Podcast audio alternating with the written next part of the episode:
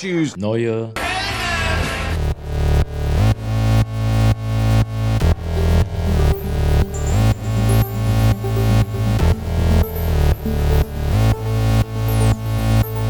Neue Helden. Mit Jorik und Andi. Auf geht's. Ja, eine pickepackevolle Folge, würde ich sagen, haben wir heute. Wir haben, was haben wir dabei, Andi? Wir haben dabei The Five Bloods. Der Five Platz, Oscar-nominierter Film. Und noch ein Oscar-nominierter Film ist mit dabei. One Night in Miami. Genau. Und wir haben endlich mal wieder seit Ewigkeiten Trailer im Gepäck. Zwei Trailer. Shang-Chi die Woche erschienen und der neueste Fast and Furious 9 Trailer kam auch Genau. raus. Wollen wir mit dem gleich mal starten? Und mit dem können wir gerne starten, ja. Also es ist Oscar-Season, ähm, deshalb geht es nochmal um Oscars, äh, Oscar-Filme. Äh, wir haben jetzt noch gut anderthalb Tage, naja, nicht mehr ganz, fast nur noch einen Tag bis zu den großen Oscar-Verleihungen. Wenn ihr unsere Predictions zur Oscar-Wette, zur Oscar-Wette, wenn ihr unsere Oscar-Wette hören wollt, hört gerne die letzte Folge rein. Folge Aber- 81. Genau, mit zwei Gästen, mit Andreas, mit Yoshi, eine, eine sehr schöne runde Oscar-Wette mal wieder gespielt und uns über die Oscar-Nominierung unterhalten. Genau. Und ihr Und könnt ja auf uns wetten quasi. Wer von uns wird die Wette gewinnen? Ja, genau. Was glaubst du, was hast du für ein Gefühl? Oh, ich habe ja relativ wenige der Oscar-Filme dann zu dem Zeitpunkt der Wette gesehen. Jetzt mittlerweile ja zwei mehr. Hm, Deswegen habe ich für mich selbst nicht so ein gutes Gefühl. Du hast ja die meisten Filme gesehen. Oder Yoshi, ich weiß gar nicht, Oder weil Yoshi, Yoshi. hat auch echt viele. Der hat ja dann noch mal ein paar geguckt, die ich auch nicht gesehen habe. Octopus Teacher hatte der gesehen und Genau. Deswegen denke ich, Ähm, einer von euch den beiden. mit Vanessa Kirby. Ja, oder es ist halt wirklich so dieses, äh, dieses Glück mit dem Ahnungslosen und Andreas holt dann noch die meisten Punkte. Ja. Also ich meine, man muss halt auch sagen, letztes Jahr habe ich mich ja auch am meisten informiert und Andreas wahrscheinlich auch am wenigsten und wir waren punktgleich, also. Hm. Heißt nicht unbedingt. Es bleibt auf jeden. Fall spannend, Leute. Bin sehr gespannt, genau. Und ihr Ja. müsst euch dann auch die Auflösung anhören. Unbedingt, die machen wir dann auch noch. Noch in der Nacht der Oscars. nee. Wirst du es denn live gucken? Wahrscheinlich nicht, oder? Wahrscheinlich nicht, nee. Uni, Unikram. Ja. Ich habe Urlaub, ich werde es mir schön geben. Ich bin sehr gespannt. Die Oscarverleihung wird ja in der Union Station stattfinden, also nicht im Dolby Theater, obwohl das Dolby Theater soll auch, ähm, auch ein Schauplatz sein der, der, der Show. Also es wird ein bisschen anders als sonst, aber in, Mhm. in einem alten, sehr bekannten, aus vielen Filmen bekannten Bahnhof äh, der Union Station äh, findet diese Oscarverleihung statt. Also es wird sehr, sehr interessant, glaube ich. Und ich freue mich schon drauf. Ähm, genau, also wie gesagt, The Five Bloods und, nee, Da Five Bloods und One Night Miami. Ähm, spoilerfrei, glaube ich, soweit erstmal. Und ähm, Genau. jetzt erstmal ein paar Trailer. Und wir haben natürlich wie immer Timestamps, da könnt ihr natürlich auch reinschauen und schauen. Genau. Und Wann wenn ihr das Ganze auf YouTube hört, könnt ihr direkt durchklicken durch die Timestamps. Ja, die sind natürlich nicht dazu da, um irgendwie was zu überspringen, sondern um euch dann nochmal, wenn ihr die Folge das zweite Mal hört, Eure Lieblingsstellen nochmal anzuhören. Genau. nochmal die besten Stellen. Also das zweite Mal würde ich schon empfehlen, nochmal komplett zu hören, aber so ab dem dritten Mal. Ab dem dritten, Kann man dann- vierten Mal, ja, genau. Man kann es auch nochmal in halber Geschwindigkeit hören, nochmal Genau. rückwärts. Wir haben auch eine kleine auditive Easter Eggs eingebaut für euch. Ja. Wie bei Tenet. Tenet auch ein Oscar-nominierter Film, auch über den haben wir schon geredet. Wir haben schon Genau. einige Filme äh, von den Oscars eigentlich reviewed, ne? Mank haben wir noch, Mank war mit dabei, Trial of the Chicago Seven. stimmt. News of the World, Ja. Der ja auch zu. Recht nominiert ist. absolut zu Recht, ja. Das ist der. Wenn der Ja. Film nicht einfach auch Best Picture gewinnt, obwohl er nicht nominiert ist, dann wäre ich schon sehr, sehr enttäuscht. Dann glaube ich auch nichts mehr. Ja, lass Ja. uns über den Fast and Furious Trailer sprechen. Ey, die Trailer haben mich so abgeholt, muss ich sagen. Ja? Und ich muss im, Vor im Voraus schon mal sagen, Alter, wenn ich die Filme nicht im Kino sehen kann, also ich werde die ich mir nicht, auch nicht gedacht. im Kino angucken. Die muss man Alter. sich im Kino angucken, ja, Das weil da halt so viel Wert auf Action gelegt wird. Das ist halt, ja, Ja. habe ich mir auch gedacht. Vor allem bei Fast and Furious noch ein bisschen mehr. Äh, mit welchem wollen wir anfangen? Mit welchem Trailer? Ja, lass doch mit FF9 anfangen. Alter, F9 sogar nur. Nur F9? Ah, okay. Ja, mir ist eben aufgefallen, dass ich da schon vor geraumer Zeit, vor über einem Jahr Werbung bei uns auf Instagram, auch- also das repostet habe, weil die irgendwie so eine geile Kampagne mit geilen Farben hatten. Mhm. Und äh, genau, der erste Teaser ist jetzt schon länger draußen und dann war zum Super Bowl, glaube ich, kam dann der, der richtige Trailer. Glaube, Genau. das war zum Super Bowl. Und jetzt kam halt nochmal ein Trailer. Ja, ein längerer Trailer. Genau, Und ich ja. muss sagen, was mich irgendwie direkt verwirrt hat, ist, es wird von so einem ominösen Bruder gesprochen von Vin Diesel. Da wird aber niemand gezeigt in den Szenen. Hat er überhaupt keinen gesehen. Sprechen da von, das ist der und der, das ist mein Bruder und man sieht einfach niemanden. Das habe ich nicht verstanden. Kannst du mich da aufklären, Jorik? Ja, du bist, glaube ich, noch so ein bisschen in 2016 hängen geblieben. Dass der Witz noch aktuell war. Sagt der, dem der Witz 2020 von mir erklärt wurde. das stimmt. Aber es geht darum, dass John Cena und sein You Can't See Me Ding und deswegen war es mal ein Meme zu sagen, dass man John ja. Cena nicht sieht, wenn er irgendwo auftaucht. Und er spielt mit in dem Film. Aber John Cena taucht ja jetzt mittlerweile nicht mehr irgendwo auf, sondern jetzt in jedem Film. Ja, stimmt. Alter, Peacemaker, jetzt Peacemaker. er auch mit. Spielt, mhm. den, spielt den Bruder von Dom. Ja, wie, wie sehr bist du drin in der Fast and Furious äh, Geschichte? Oh, tatsächlich kaum. Also die ersten beiden habe ich auf jeden Fall geschaut. Und dann mhm. habe ich noch so ein paar Teile geschaut, aber ich kann es dir gar nicht mehr genau sagen. Ich werde es mir auf jeden Fall nochmal anschauen, denke ich. Ja, genau. Ich glaube, wir machen dann, wenn der Film ins Kino kommt, nochmal alle Fast and Furious Filme. Es sind ja acht Stück plus. das ist ja halt echt ein riesen Franchise, ne? Und es ist halt, ich habe mir die so vor zwei Jahren mal alle angeguckt. Und es ist halt einfach nur absurd, diese, diese Serie. Weil, also schon die ersten Filme sind halt so ein bisschen trashy mit diesen Unsere Autos haben übrigens 25 Gänge, die wir hochschalten beim Drag Race, das auch irgendwie über 10 Minuten erzählt wird. Ähm, das finde ich schon ganz geil. Die ersten Filme sind halt so von der Produktion und so halt noch nicht so geil, aber die, was, was die Filme halt gut hinkriegen, obwohl sie halt wirklich absurd sind ja irgendwann nur noch, es ist ja nur noch komplett bescheuert, ähm, dass die Story aber halt irgendwie trotzdem nie so ganz zu kurz kommt. Also die Charaktere sind halt total geil und es ist halt super emotional. Und ich gucke diesen Trailer jetzt, wo es ja auch am Anfang so um Familie und so geht. Und die fühlen sich ja auch alle so als Family. Und es ist einfach nur emotional pur, finde ich irgendwie. Und dann siehst du halt wieder, wie Autos durch die Gegend fliegen und die irgendwie, keine Ahnung, fast im All sind, weil sie so hoch mit irgendwas fliegen. Oder mit einem Bungee-Seil runterspringen von der Klippe. Ja, und dann irgendwie so ein Magnetauto und so. Also es ist einfach nur aber es sah so geil aus, die Action. Sieht also, so geil aus. Das, das muss man halt auch im Kino sehen. Ja, auf jeden Fall. Was ich nur schon wieder ein bisschen schade fand, ist, dass der Trailer mir eigentlich schon wieder zu viel gezeigt hat. Ja, es könnte sein, die hat schon, haben schon echt sehr, sehr viel gezeigt, ja. Ja, das auf fühlt sich halt schon wieder an, als hätte man schon den ganzen Film in Kurzfassung gesehen. Irgendwie. Ja. Ja, aber also im Kino habe ich auf jeden Fall Bock, den zu schauen. Ja, das ist halt, also ich weiß nicht, ob es der letzte Teil sein wird, ich glaube schon. Wobei man weiß bei sowas nie. Also ich habe halt fast alle gesehen, außer Hobbs und Shaw, den will ich mir aber auf jeden Fall auch noch angucken. Weil das mhm. war halt auch immer so geil. Du hast halt schon Vin Diesel, ne? Der Typ ist halt badass, einfach schon so. Und dann ja. irgendwann kommen sie so, kommen sie so in diesem Franchise und bringen halt Jason Statham dazu. Und The Rock bringt The die halt Rock auch, ist auch dazu, dabei. So. Ja, echt dann so. hast du die drei und wie sich diese ganze Dynamik und die Filme sind halt auch so schön unterschiedlich, weil du hast ja zwischenzeitlich dann auch mal Tokyo Drift. Genau. Der halt eine fast eine ganz andere Geschichte erzählt, aber dann doch so ein, zwei Berührungspunkte hat. Mhm. Und ganz wichtig, ist jetzt ein kleiner Spoiler für Tokyo Drift, aber ähm, der ist ja auch schon wirklich alt, deshalb spoilere ich das jetzt mal kurz. Hahn stirbt ja am Ende von Tokyo Drift und genau. jetzt taucht er halt wieder auf wieder im zurück, Trailer. Ja. Und das ja. war halt beim Super Bowl Trailer war es halt so geil, weil er kommt halt am Ende so rein und man denkt so, Alter, was? Wieso ist er zurück? und ich bin so, ich bin so hyped. Ja, echt so. Weil es halt so, Einfach den so Tod vorgetäuscht. Ja, mal, mal gucken. Das ist halt so ein dumm Franchise irgendwie, was aber halt wirklich produktionell richtig geil immer war. Also die Auto-Action, auch wenn es halt kompletter Bullshit ist. Und das ist halt viel zu übertrieben, aber das ist halt so geil auch. Ja, es ist halt so eine, und, man muss halt die Prämisse einfach hinnehmen und dann kann man es einfach genießen, so. Ja, weil sie sich halt auch, also ich finde halt, weil sie ja trotzdem es schaffen, immer doch interessante Stories auch zu erzählen und das ist ja irgendwie auch alles, es ist ja jetzt nicht auf so einer humorvollen Ebene, also die nehmen sich schon ernst, aber es, äh, es ist ja auch immer so, finde ich, nicht komplett übertrieben so. Mhm. Es hat so ein bisschen was von James Bond, was ja auch immer so ein bisschen übertrieben ist, aber halt auch nicht komplett. Und deshalb ist es irgendwie geil. Also es ist schon, ja, es ist, vielleicht ist es sogar ein bisschen trashy, aber halt sehr, sehr gut gemacht muss man schon ja, sagen. Gut produzierter Trash. Ja, mega. Also ich bin super hyped. Also die Action auch.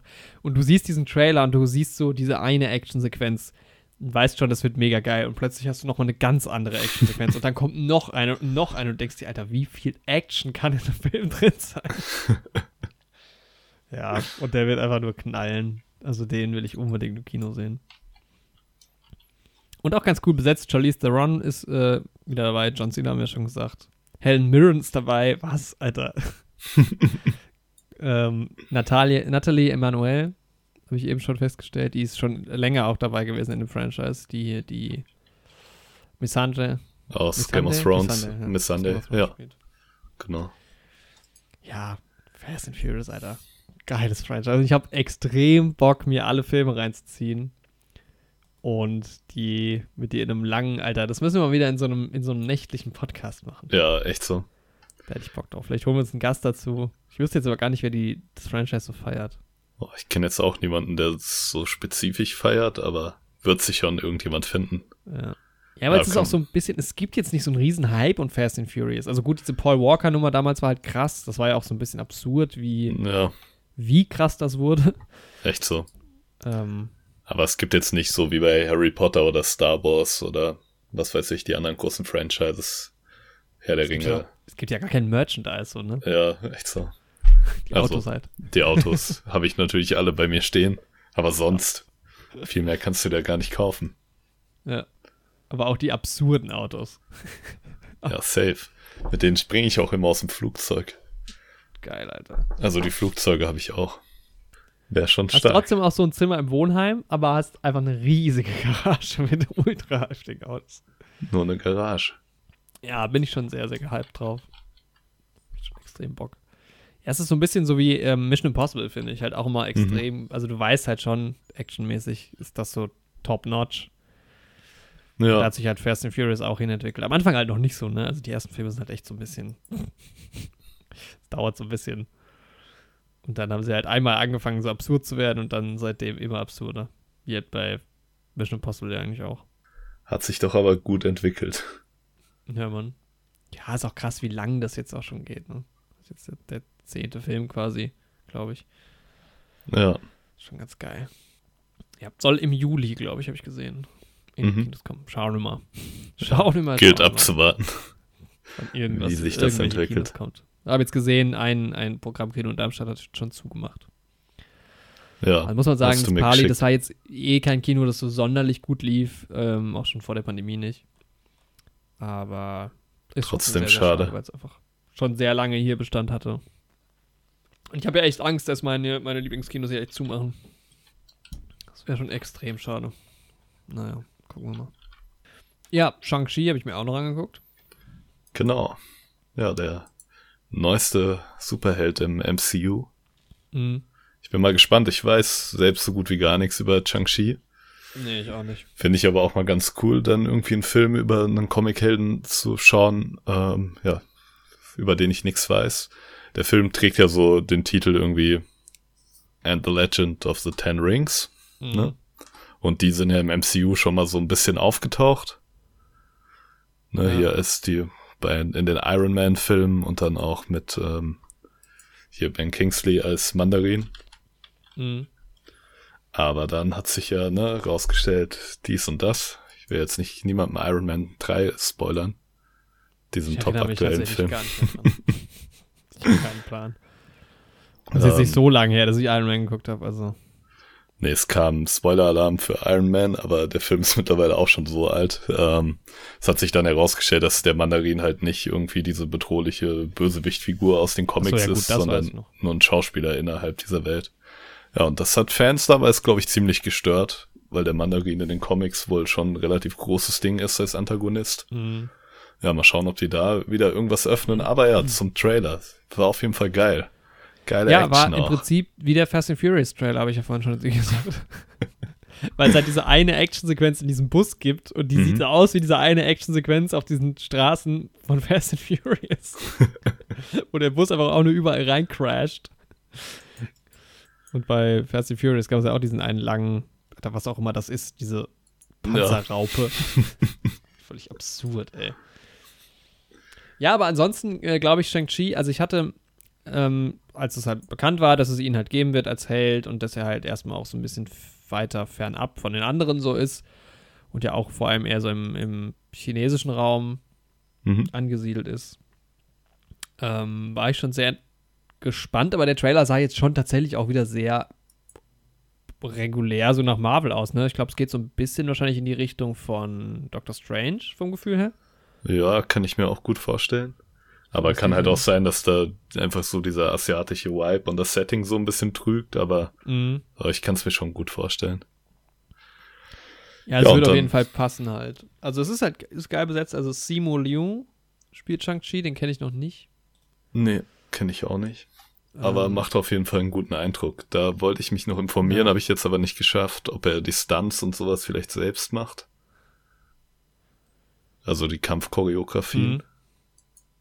Was ich mir halt gut vorstellen könnte bei so einem Film, wo der Fokus so extrem darauf zu liegen scheint. Ja, werde ich vielleicht nochmal nachlesen. Ist ja eh immer mehr, immer populärer auch. ja. Äh, ja, Aquafina macht mit und Michelle Joe macht mit, was ich auch sehr geil finde. Ähm, den Rest, es ist noch gar nicht so viel Cast bekannt. Ich glaube halt alle, die im Trailer so vorkommen. Mhm. Also bei IMDb ist noch relativ wenig ähm, bekannt. Der Film ist von Destin Daniel Cretton, den kenne ich auch noch nicht. Ähm, hat auch noch nicht so wahnsinnig viel gemacht. Aber ja, es ist, äh, sieht schon, also ich habe Bock. Ich hatte Ja. auch direkt so das, das Gefühl, ich habe ja zum Beispiel Dings noch nicht weitergeguckt, soll ja so, doch ganz schön krass sein, ne? Ähm, Falcon Winter Soldier, was Falcon. ich so gehört habe. Ja, ähm, ich habe die allerletzte Folge jetzt auch noch nicht gesehen. Mhm. Ich finde, es hat auf jeden Fall seine Stärken. Kannst ich es ja gehört, auch Folge nochmal 4 soll anschauen. das Ende krass sein. Ja, da ist auf jeden Fall ein heftiger Moment. Ich finde, die Serie hat irgendwie Stärken, aber leider auch massive Schwächen. Also vor allem ist sie mir zu kurz. Mhm. Ja, Ja, also ich habe bis jetzt halt auch nur zwei Folgen geguckt. Ich werde es mir noch anschauen, aber irgendwie hatte ich jetzt noch nicht so die Motivation, muss ich Ja. tatsächlich leider sagen.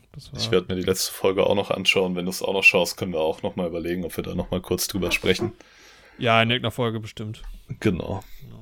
Das kann aber noch ein bisschen dauern, weil wir haben dann auch noch zwei mega Game of Thrones Folgen, die wir endlich auch mal releasen müssen. Wird Zeit, ja. Sonst beschwert sich Yoshi noch, dass er dabei war. ähm, ja, aber ich fand schon, dass dieser Trailer schon wieder so ein bisschen das Gefühl vom MCU zurückgebracht hat, was halt, also ich fand halt so WandaVision, das war geil, aber das war jetzt nicht so dieses MCU-Feeling irgendwie. War ja schon sehr weit weg davon. Mhm. Aber diese Marvel-Filme halt, die haben halt so eine Leichtigkeit, finde ich irgendwie, ne? Ähm, Ja. Ich habe mir aber neulich noch mal den Moment angeguckt von Endgame. Mhm. Diesen Avengers Assemble-Moment, Alter. Und die Musik, ich habe einfach nur, ich habe Tränen in den Augen gehabt, weil das so ein krasser Moment ist. Und ich finde es so absurd, weil ich war ja ein richtig großer Kritiker auch noch so vor zwei, drei Jahren vom ganzen MCU. Mhm. Und das haben sie aber trotzdem einfach gut gemacht, das muss man schon sagen. Ja, auf jeden Fall. Und es ist einfach ein badass Moment. Das hat schon Bock gemacht. Ja, was da auch dahinter steckt, 22 Filme so zusammenzuführen, Ja. schon stark. Ja, ist schon Ja, ich bin nach wie vor großer MCU-Fan. Ja, ich habe auch auf jeden Fall Bock. Und ich fand halt, wie gesagt, also der Film, ich könnte mir dann, hab mir dann schon vorgestellt, wie der vielleicht sich dann auch hier und da vielleicht einpflegt. Vielleicht taucht jemand anderes noch auf am Ende oder so. Ja, wie gesagt, diese ganze Ten Rings-Sache wird ja schon mal ein Ja. Anknüpfungspunkt sein, weil das ja schon mal thematisiert wurde im MCU. Was ich allerdings so ein bisschen, ja, ich weiß nicht, wie ich es gut oder schlecht finde. Was mir aufgefallen ist, ich dachte halt, dass der Film schon noch mehr in so eine asiatische Richtung geht, auch von der Machart. Mhm. Aber es sah jetzt schon sehr nach so einem normalen Hollywood-Film Ja, für den, doch, auf jeden Fall. westlichen Markt irgendwie aus. ja, ich ja, denke, er soll halt beide Märkte befriedigen, wahrscheinlich. Mhm. Ja, es Ja. geht mit Sicherheit auch ein bisschen von Disneys Seite aus drum, auch den asiatischen Markt vielleicht noch ein Genau. bisschen mehr zu erklimmen. Hat man ja jetzt in Vergangenheit Ja. schon mehrmals bemerkt, dass da jetzt immer mehr der Fokus drauf liegt. Genau, ja. Apropos, Ist ja ähm, auch ein Riesenmarkt, ne? ja, voll fett. Die haben ja auch aktuell ja eh, weil die ja Kinos offen haben auch und die, Ja. die ganz großen Filme sind ja immer die, die chinesischen vor allem. Ähm, apropos Disney und ähm, asiatischer Markt, also Spider-Man, also Sony. Also, was ist Aha. Sony? Koreanisch? Entweder koreanisch oder japanisch. Ich guck gerade mal nach. Ja, es gibt jetzt einen Deal mit denen. Ähm, Ja, das und zwar ist, kommen diese lizenzierten Sachen, Sony ist japanisch, Mhm. kommen jetzt auch äh, irgendwann zu Disney Plus. Und zwar in irgendwie so einer ganz verrückten Reihenfolge. Also quasi erst Kino, dann Netflix, dann Disney Plus, so ungefähr. Okay. Aber die haben sich irgendwie wohl geeinigt, dass die dann auch irgendwann bei Disney Plus zur Verfügung stehen sollen. Ach cool, also auch die Spider-Man-Filme. Ja, genau. Ja. Aber halt vorher noch bei Netflix. Also es ist so ein bisschen. ja, genau. Ja, gut. Mir soll es recht sein, auf jeden Fall. Ja, ich glaube, mir ist es egal. Ich habe jetzt aus Versehen auch mein Disney Plus Abo verlängert und es hat sich halt automatisch verlängert, da kann ich halt auch nichts mehr machen, aber ähm, ich war jetzt, glaube ich, halt gut. Also ich gucke halt, ja, das letzte Mal habe ich mal kurz die Falcon and Winter Soldier Folgen geguckt und Mhm. sonst bin ich so wenig bei Disney Plus. Das ist unglaublich. Ja, haben ja mittlerweile haben wir auch jetzt Futurama und Scrubs und andere Adult Animation Sachen. Ja, da ich jetzt halt mit Community angefangen habe, nochmal von vorn, ähm, weiß ich noch nicht, ob ich jetzt Scrubs mir auch noch gebe. Ja. Mal sehen, mal sehen. Ja, ich habe jetzt irgendwie die letzten drei Tage irgendwie abends die zweite Hälfte der zehnten Staffel von Modern Family geschaut Mhm. und hoffe, dass irgendwann die elfte Staffel auch mal den Weg auf Ja, Netflix stimmt, die findet. gibt es ja immer noch nicht. Ja. Naja. Ich hab, es soll wohl 2022 soweit sein. Ja, bis dahin bin ich dann da auch. Also ich bin jetzt bei 5. Sehr schön. Ist auf jeden Fall auch eine gute Serie. Ach, das ist die beste Sitcom, glaube ich. Sitcom ja, ist schon. nicht die beste Sitcom. Ja, ne, na, sag, sag mir, mir eine bessere. boah, ich kann dir einige nennen, die mir besser gefallen. Echt? Ja, auf jeden Fall. Also Modern? Family ist vielleicht, was Sitcoms angeht, so auf geschätzt auf Platz 6 oder sowas, würde ich sagen. Aber macht schon Spaß. Ja, also gut, Freaks and Geeks ist vielleicht noch drüber. Aber ansonsten. Bin, also für mich ist Modern Family schon ganz weit oben. Muss ich sagen. Ich würde Freaks and Geeks nicht mal dem Genre Sitcom zuordnen. Nee, ist es eigentlich nicht, das stimmt. Das ist so eine Jugendserie. Aber eher. das Freaks and Geeks ist die beste Serie mit einer Staffel. also auf jeden Fall, glaube ich. Ich glaube, ich kenne keine kleine Serie, die besser ist mit einer Staffel als Freaks and Geeks. Oh, Undergrads finde ich noch ein bisschen besser. Ja, gut, das kenne ich halt nicht, aber ich weiß, dass du das echt abfeierst. Und Hello Ladies kommt halt auch ziemlich nah dran. Das kenne ich gar nicht. Boah, ist auch ziemlich gut. Gab's leider auch nur eine Staffel. Das ist mit, wie heißt er noch gleich? Äh, Steven Merchant. Ah ja, ja, Ja. der ist cool. Ist Ja, aber jetzt, witzig. mal im Ernst, jetzt nenn, nenn mir mal so zwei Se Sitcoms, einfach, muss ja nicht ranken, die du besser Boah. findest als Modern Family. How I Met Your Mother hat einen höheren Stellenwert für mich. Friends, New Girl, Malcolm mittendrin, Scrubs. Ja, okay, höheren Stellenwert. Aber Ja, aber gut, das ist also- schwer zu definieren dann, ja. Der Friends, muss ich sagen, ne, das ist so seltsam, weil ich habe es ja auch gerne geguckt, aber ich habe aktuell so gar keinen Bock, das nochmal zu gucken. Nee. Ich weiß nicht, irgendwie hat mich das in dem Moment schon abgeholt, aber jetzt im Nachhinein, ja, How ich muss halt sagen. Ich liebe halt Sitcoms generell. Ja. Und Malcolm mittendrin, muss ich sagen, habe ich irgendwie, ich finde aber auch, glaube ich, diesen 2000er-Stil so unangenehm einfach nur. Ja, normal. Da Das muss man auch, glaube ich, ein bisschen mit aufgewachsen sein einfach. Ja, das kann sein. Wobei ich habe das früher schon auch geguckt, als ich klein war. Das war, glaube ich, die erste Sitcom, die ich so richtig durchgeguckt habe und dann kam Scrubs. Wobei mit Modern Family verbinde ich halt auch so ein paar Sachen. Das ist schon auch so ein bisschen emotional für. Aber New Girl finde ich halt auch super gut. Community ist finde ich gut. auch. Modern Family war halt echt das erste, was ich gesehen habe äh, im O-Ton. Die erste Sache. Also noch vor, bevor ich Filme angefangen habe, im O-Ton zu gucken, war das Modern Ja. Family. Und dann Devious Mates, Alter. das ist auch eine quatschige Serie. Das Ja, habe ich mir auch dann das erste Mal damals im O-Ton, auch noch, leider auch noch illegal damals. Auf Englisch Bei- angeguckt, ja. Mir wird's How I Met Your Mother gewesen sein, auch weil ich halt die Folgen immer direkt aktuell anschauen wollte, wenn Mhm. sie rauskamen. Ja. Ja, witzig. Ja, was ich aber auch im O-Ton mir angeguckt habe, war da Five Platz. Den habe ich mir auch im O-Ton angeguckt. Nice, Alter. Ja. Habe ich bis zu einem gewissen, nee, ab einem gewissen Punkt. ähm, ich habe die erste Hälfte habe ich auf Deutsch geschaut, Mhm. weil ich aktuell so im Zeitstress bin, dass ich die beim Trainieren schauen musste. Alter, das ist ein Leben. Echt so. Ähm, und deswegen, da wollte ich mich nicht irgendwie dann auch noch aufs Englische konzentrieren müssen. Deswegen habe ich sie auf Deutsch geguckt. War eine Stelle, die ähm, unter dem Aspekt ganz witzig war, aber da kann ich dann auch noch mal Mhm. drauf zu sprechen kommen. Ähm, aber danach auch die zweite Hälfte dann ungefähr auf Englisch. Mhm. Ja, wollen wir mit Five Platz anfangen? Ja, lass uns da damit loslegen. Ja, und den anderen Film habe ich komplett im O-Ton geguckt. One Night in Miami. Ja, Alter, nice, muss man sich. Den muss man sich auch, glaube ich, es macht. Also es ist mancher klar, also Fast and Furious kannst du dir auf jeder Sprache angucken, ist scheißegal. Kannst du dir auch auf Japanisch angucken, wirst wahrscheinlich genauso viel Spaß haben, auch wenn du es nicht verstehst. Ja. Aber so One Night Miami, weil der ja auch so krass auf die Dialoge geht, das ist, glaube ich, einfach, Ja, echt so. also wenn man es gut schon versteht, wichtig. dann. Also ich, ich verstehe Leute, die sagen, ich meine, diese Synchronisationsdiskussion haben wir ja ganz oft. Ja. Äh, ich verstehe halt auch Leute, die sagen, also wenn, wenn man kein gutes Englisch kann, braucht man sich einen Film nicht auf Englisch angucken, wenn man es nicht gut versteht. Ähm, und ich verstehe auch Leute, die sagen, warum soll ich das machen? Die Synchro in Deutschland ist halt so gut. Also das stimmt auch. Aber es ist halt einfach nicht das Aufgenommene. Also, Hm. ich finde, es hat halt irgendwann erreicht, ist so eine Absurdität, wenn ich mir was Synchronisiertes angucke, wo ich dann denke, da spricht jetzt jemand über das Echte. Also, es ist so ein bisschen das Verfälschte halt, finde ich ein bisschen. Aber ja, es soll eigentlich um die Filme gehen. Ja, The Five Bloods ist äh, von Spike Lee und ist für einen Oscar nominiert. Musik, glaube ich, ne? Ja, Or Original Score. genau. Und auch 2019 Oscar-Träger. Nee, ja, ja, ich meine jetzt The Five Bloods. Ja, ja, genau. Aber ähm, wenn wir bei Spike Lee sind, ja. 2019 war für Dings, ne? Äh, Ku Klux Klan. Genau, Black Nee. KK Clansman. Black Clansman. Ja, Der Film hieß einfach Ku Klux Klan. Black Clansman, ja, auch ein ganz cooler Film. ja. Mit ähm, Adam Driver, ne? Ja, Mann, genau. Ja. Ja, bei Spike Lee hast du natürlich auch mal so, so eine Erwartungshaltung. Also, das ist halt klar, ähm, in diese ganze ja, äh, Black Lives Matter-Geschichte quasi reingeht. Das ist ja oft so sein Thema und gesellschaftskritisch und sowas halt.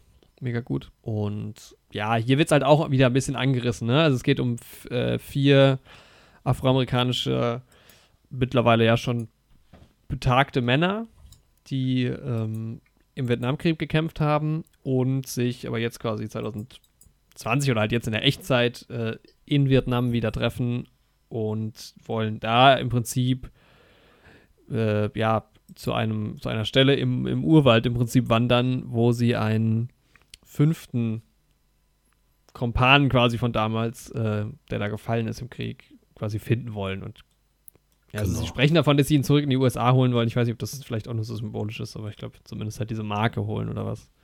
Genau. Das ist so das Ziel. Ähm, ja, wir haben der Delroy Lindo in der Hauptrolle als Paul. Wir haben Clark Peters als Otis. Norm Lewis als Eddie. Und Isa Whitlock Jr. als Melvin.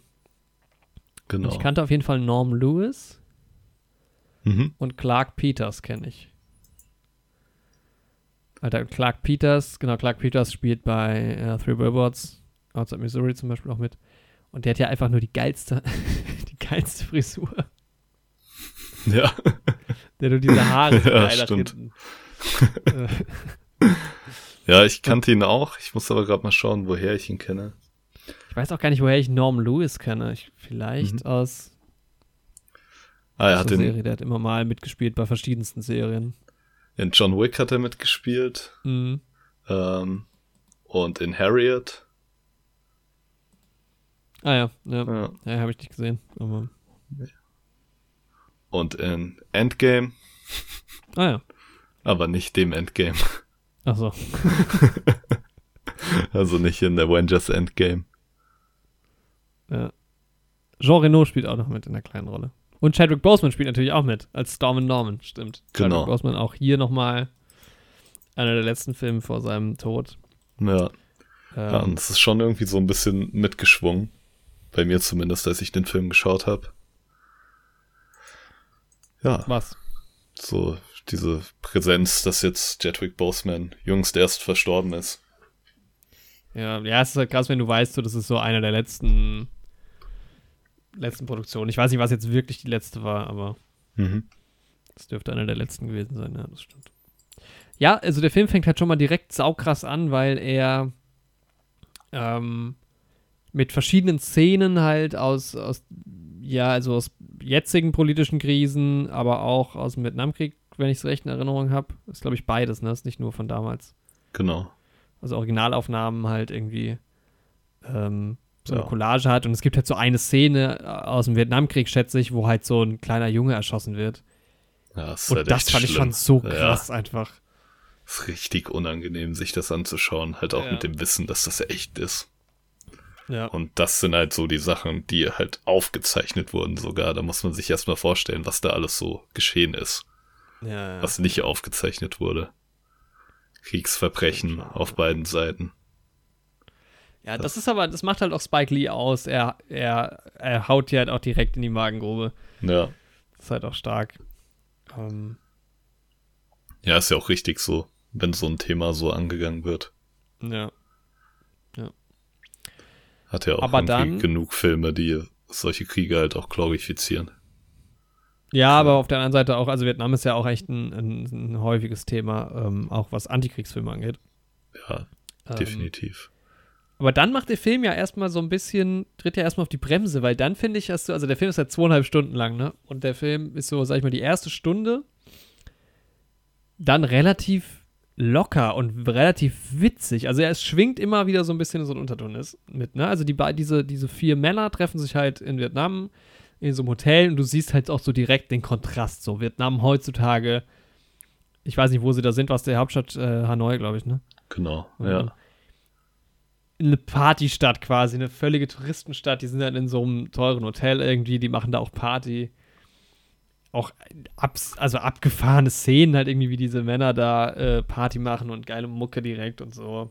Ja, aber ich Ähm. muss sagen, ich fand diese vier doch betagteren Typen irgendwie von Anfang an gleich sau nice in diesen Szenen.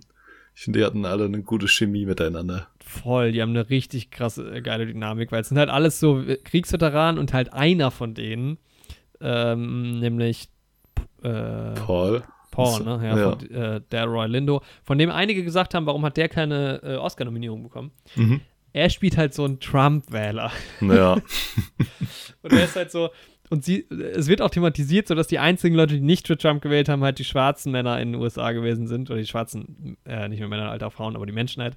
Und er ist halt auch so ein, also die ganze Gruppe, man würde halt meinen, okay, die sind halt auf jeden Fall anti-Trump und er ist halt so ein Trump-Supporter. Und es lässt er halt voll raushängen. Und er ist halt eigentlich voll, voll der Arsch. mhm.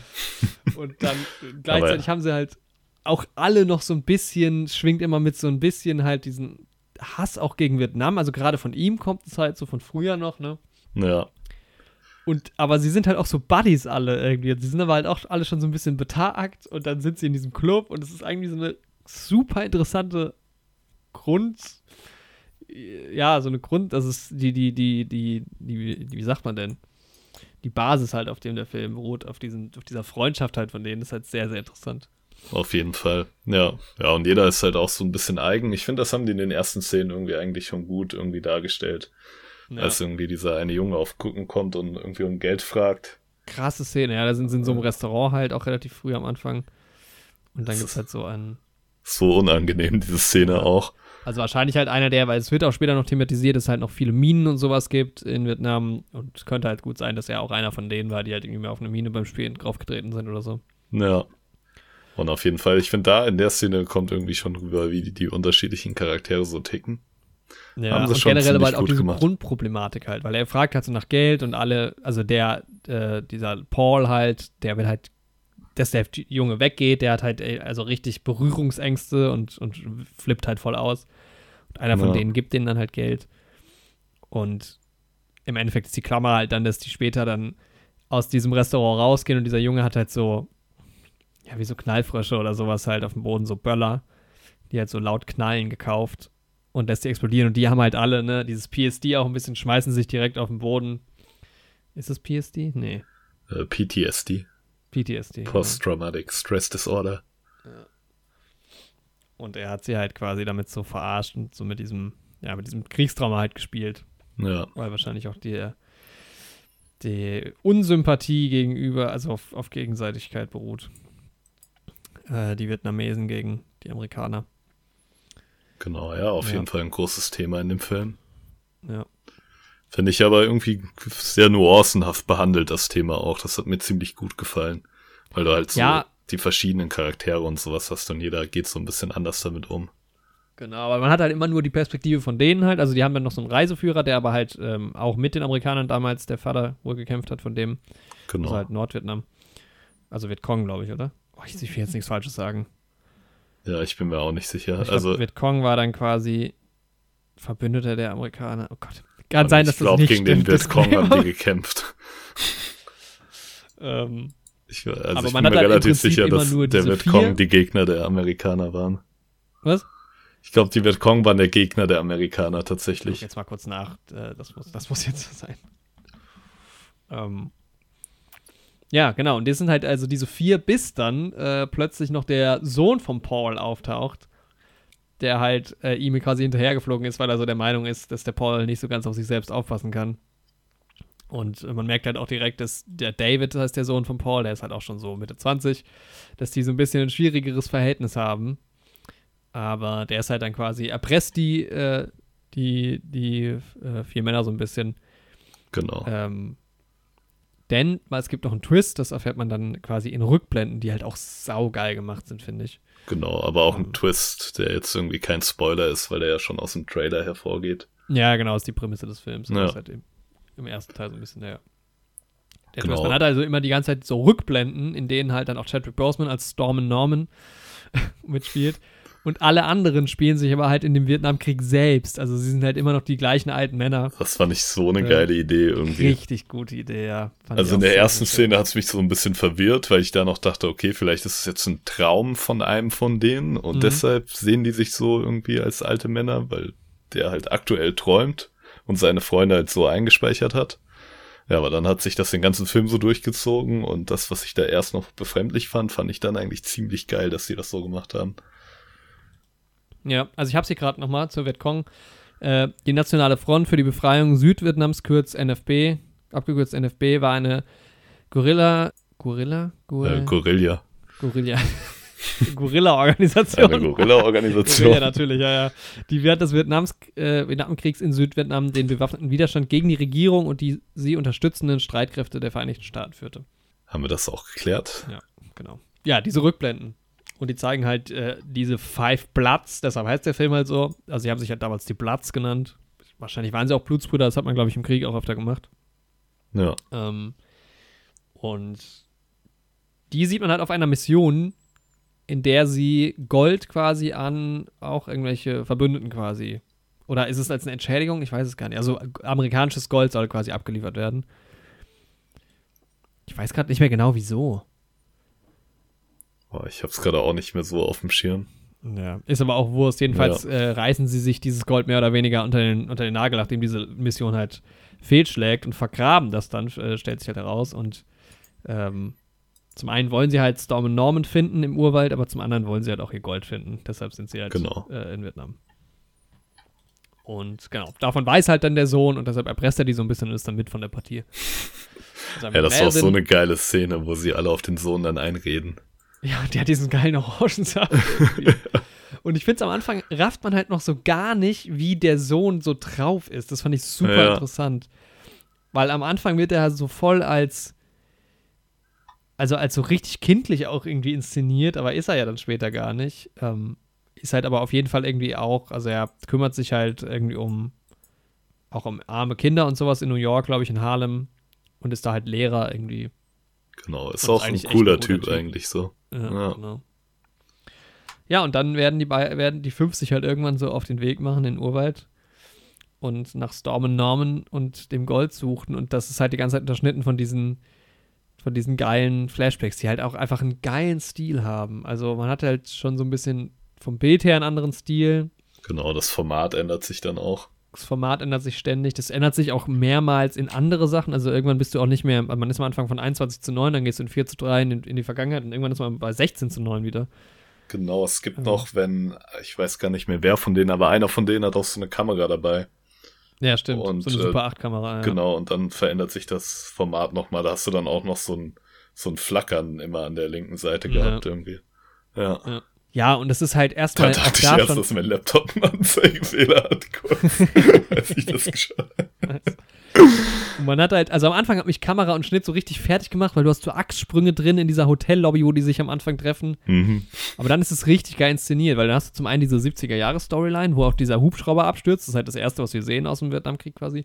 Mega geil inszeniert. Da denkst du schon, okay, Production Value richtig hoch. Sieht Auf jeden einfach Fall. saugeil. Also, weiß gar nicht, ob Ja. es teuer war, aber es ist einfach saugut gemacht. Hm. Dann hast du so eine saulange Szene auf den vietnamesischen Straßen, quasi schon fast, ja, keine Plansequenz, aber halt so ein One-Shot, wo die sich alle halt unterhalten. Also die haben halt einfach geil gespielt, die, die vier zusammen. Auf jeden Fall, hat ja. richtig gut funktioniert. Und dann hast du halt plötzlich so diesen, diesen, die wollen das Gold holen Vibe noch dabei und da hast du richtig Bock jetzt auf dieses Abenteuer. Und hast aber gleichzeitig, obwohl das halt so eine leichte Stimmung ist, ist es halt, ja es schwingt immer schon wieder so ein schwingt bisschen durch. Das- Da steckt noch mehr dahinter, dass die halt Ja. alle so ein bisschen ihre Probleme haben. Dann als halt der David dazukommt, merkt man halt, okay, der hat halt echt ein Problem mit seinem Vater, beziehungsweise der Vater mit seinem Sohn so. Die beiden haben auch so gut zusammen gespielt. Das Ja, hat mir voll. sehr, sehr gut gefallen. Ja. Aber das hat irgendwie halt alles irgendwie so eine komische Dynamik. Du weißt die ganze Zeit nicht so ganz, woran bist du eigentlich Ja. in dem Film. Das ist so ganz seltsam, ne? Und das wird auch dann später noch ein bisschen krasser, finde ich. Ja, der Film wird halt hinten raus komplett absurd. Also es ist halt so, also fast schon in Richtung bisschen drüber, wo ich dann Mhm. schon gedacht habe, hm, das fand ich jetzt schon fast ein bisschen witzig, weil es halt so übertrieben ist. Ging mir auch aber so, es ja. ist halt, also ich will da nicht zu viel verraten, weil das erwischt dich halt so, also aus dem Nichts passieren Sachen, die sind so, also das ist irgendwie so was. ich will da auch nichts also? vorwegnehmen. Können wir ja später Nee. in einem kleinen Spoiler-Teil nochmal drauf eingehen. Ja, Mann, aber du guckst halt so anderthalb Stunden und du denkst halt, okay, die sind halt jetzt auf ihrer Reise durch den Urwald und so und plötzlich passieren halt Dinge und es hört dann gar nicht mehr auf, so absurd zu sein. Es kommt dann, echt also so. es wird dann immer, immer verrückter so und es ist halt geil. Also man merkt halt auch voll, dass es Spike Lee ist. Vor allem, du bist Ähm. halt auch nach anderthalb Stunden an so einem Punkt, wo der Film halt noch irgendwie eine Stunde 20 geht. Und ich Ja, dachte mir so, was was soll denn da jetzt jetzt noch passieren? Ja, Ja. Wobei eine Sache war mir klar, da, das werde ich jetzt auch nicht verraten, aber ja, mir auch. War es mir, also da denkt man die ganze Zeit schon, das wird das passieren, dann passiert es ja. auch. können wir auch gleich nochmal drüber reden. Wer auf jeden Fall auch noch mitspielt, ist ähm, Paul Walter Hauser, ja. äh, den ich als. Richard Jewell irgendwie das erste Mal bewusst gesehen habe. Ja, der ist, glaube ich, gerade so ein bisschen im Kommen auch. Ja, auch ein ziemlich cooler Schauspieler, also in seiner Rolle als Richard Jewell richtig gut. Ah, bei Dann- Black Handsman hat er auch mitgemacht, sehe ich gerade. Ah, okay. Und bei hier bei Cobra Kai ist er auch dabei. Ah ja, und bei Antonia. Also er macht in letzter Zeit relativ viel. Ja, ist ein cooler Typ auf jeden Den Fall. gibt's auch schon lang. Ja, es geht, geht sogar. Gar nicht mal so lang. Aber er hat schon viel gemacht. Ja. Ja. Ähm. Ja, bevor wir zu dem kommen, würde ich gerade noch mal kurz ähm, darauf eingehen, weil die sind ja dann so ein bisschen in Vietnam unterwegs. Also, die fahren ja dann erstmal woanders hin halt. Also, sie sind dann auch auf so einem Boot unterwegs äh, über längere Zeit. Und du hast einfach, also, wir können ja auch mal ein bisschen über die Oscars reden, weil ich finde, dieser Film, also ich verstehe nicht ganz, warum der für Musik, also für Score nominiert ist, ehrlich Mhm. gesagt. Also gerne austauschen durch Tenet in dem Fall. Das ist ja tatsächlich der Film, wo ich meine Stimme für Score gegeben habe, Bevor du den Film gesehen hast. äh, bevor ich den Film gesehen habe. habe ich auch in der Oscar-Wetten-Folge schon kurz erwähnt, dass ich irgendwie kurz bevor ich den Zettel ausgefüllt hatte, den Trailer geschaut hatte und ich die Musik im Trailer so nice fand. Ja, die es ist, nicht fällt halt im Trailer direkt Film- auch auf. Und so fängt der Film ja auch eigentlich an, ne? Ja, und das hat mir halt ganz gut gefallen. Aber es ist ja eigentlich nicht so für den Score ausschlaggebend, die Musik, die da teilweise so eingespielt wird. Nee, das ist ja dann eher später, glaube ich, so wirklich auch diese, diese Filmmusik mehr. Genau. Aber trotzdem fand ich die jetzt nicht so krass. Also, also auch, auch relativ wenig Musik. Das kann ja auch dann trotzdem gute Musik sein, aber irgendwie, weiß ich nicht, da gab es auch andere Nominierte, die da, ähm, fand ich das. Also ich glaube auch nicht, dass das, also weil Nee, ich kann mir auch halt nicht vorstellen, nominiert. dass das gewinnt. Also, dass ich da auch nicht Soul gewählt habe, von denen, die nominiert waren. Naja, ähm, ja, ich hatte nur so eine Stelle im Kopf, wo irgendwie die Musik relativ präsent war, so, wo sie dann irgendwie auch auf dem Boot unterwegs waren. Mhm. Ähm, aber sonst ist die Musik halt einfach so ein bisschen, ja, nicht generisch, aber schon eher einfach nur so solide Filmmusik, die den Film jetzt irgendwie ganz gut begleitet, aber jetzt irgendwie auch nicht krass rausragt. Ja. Ja, fand ich auch. Was ich halt viel krasser fand, war halt, ähm, um das nochmal abzuschließen, war halt die Kamera. Mhm. Also äh, natürlich halt zum einen dieser Wechsel die ganze Zeit mit vielleicht auch wirklich verschiedenen Kameras gedreht, was wir ja schon angesprochen haben. Und dann diese Bilder, wo die durch Vietnam über diese Flüsse fahren, das sieht so schön aus. Das super geil so teilweise, ja. Dann auch auf diesem Boot, also es gibt eine längere Sequenz, die geht bestimmt 20 Minuten oder sowas, wo die halt auf so einem kleinen schippernden Boot halt über diese Flüsse fahren so und dann gibt es halt da auch wieder Streitereien zwischen denen, weil man, es kommt halt immer wieder dieses ähm, PTSD auf und dass die halt alle nicht so ganz klar kommen, auch wieder zurück in Vietnam zu sein. Und dann halt auch noch diese Dynamik mit dem Sohn.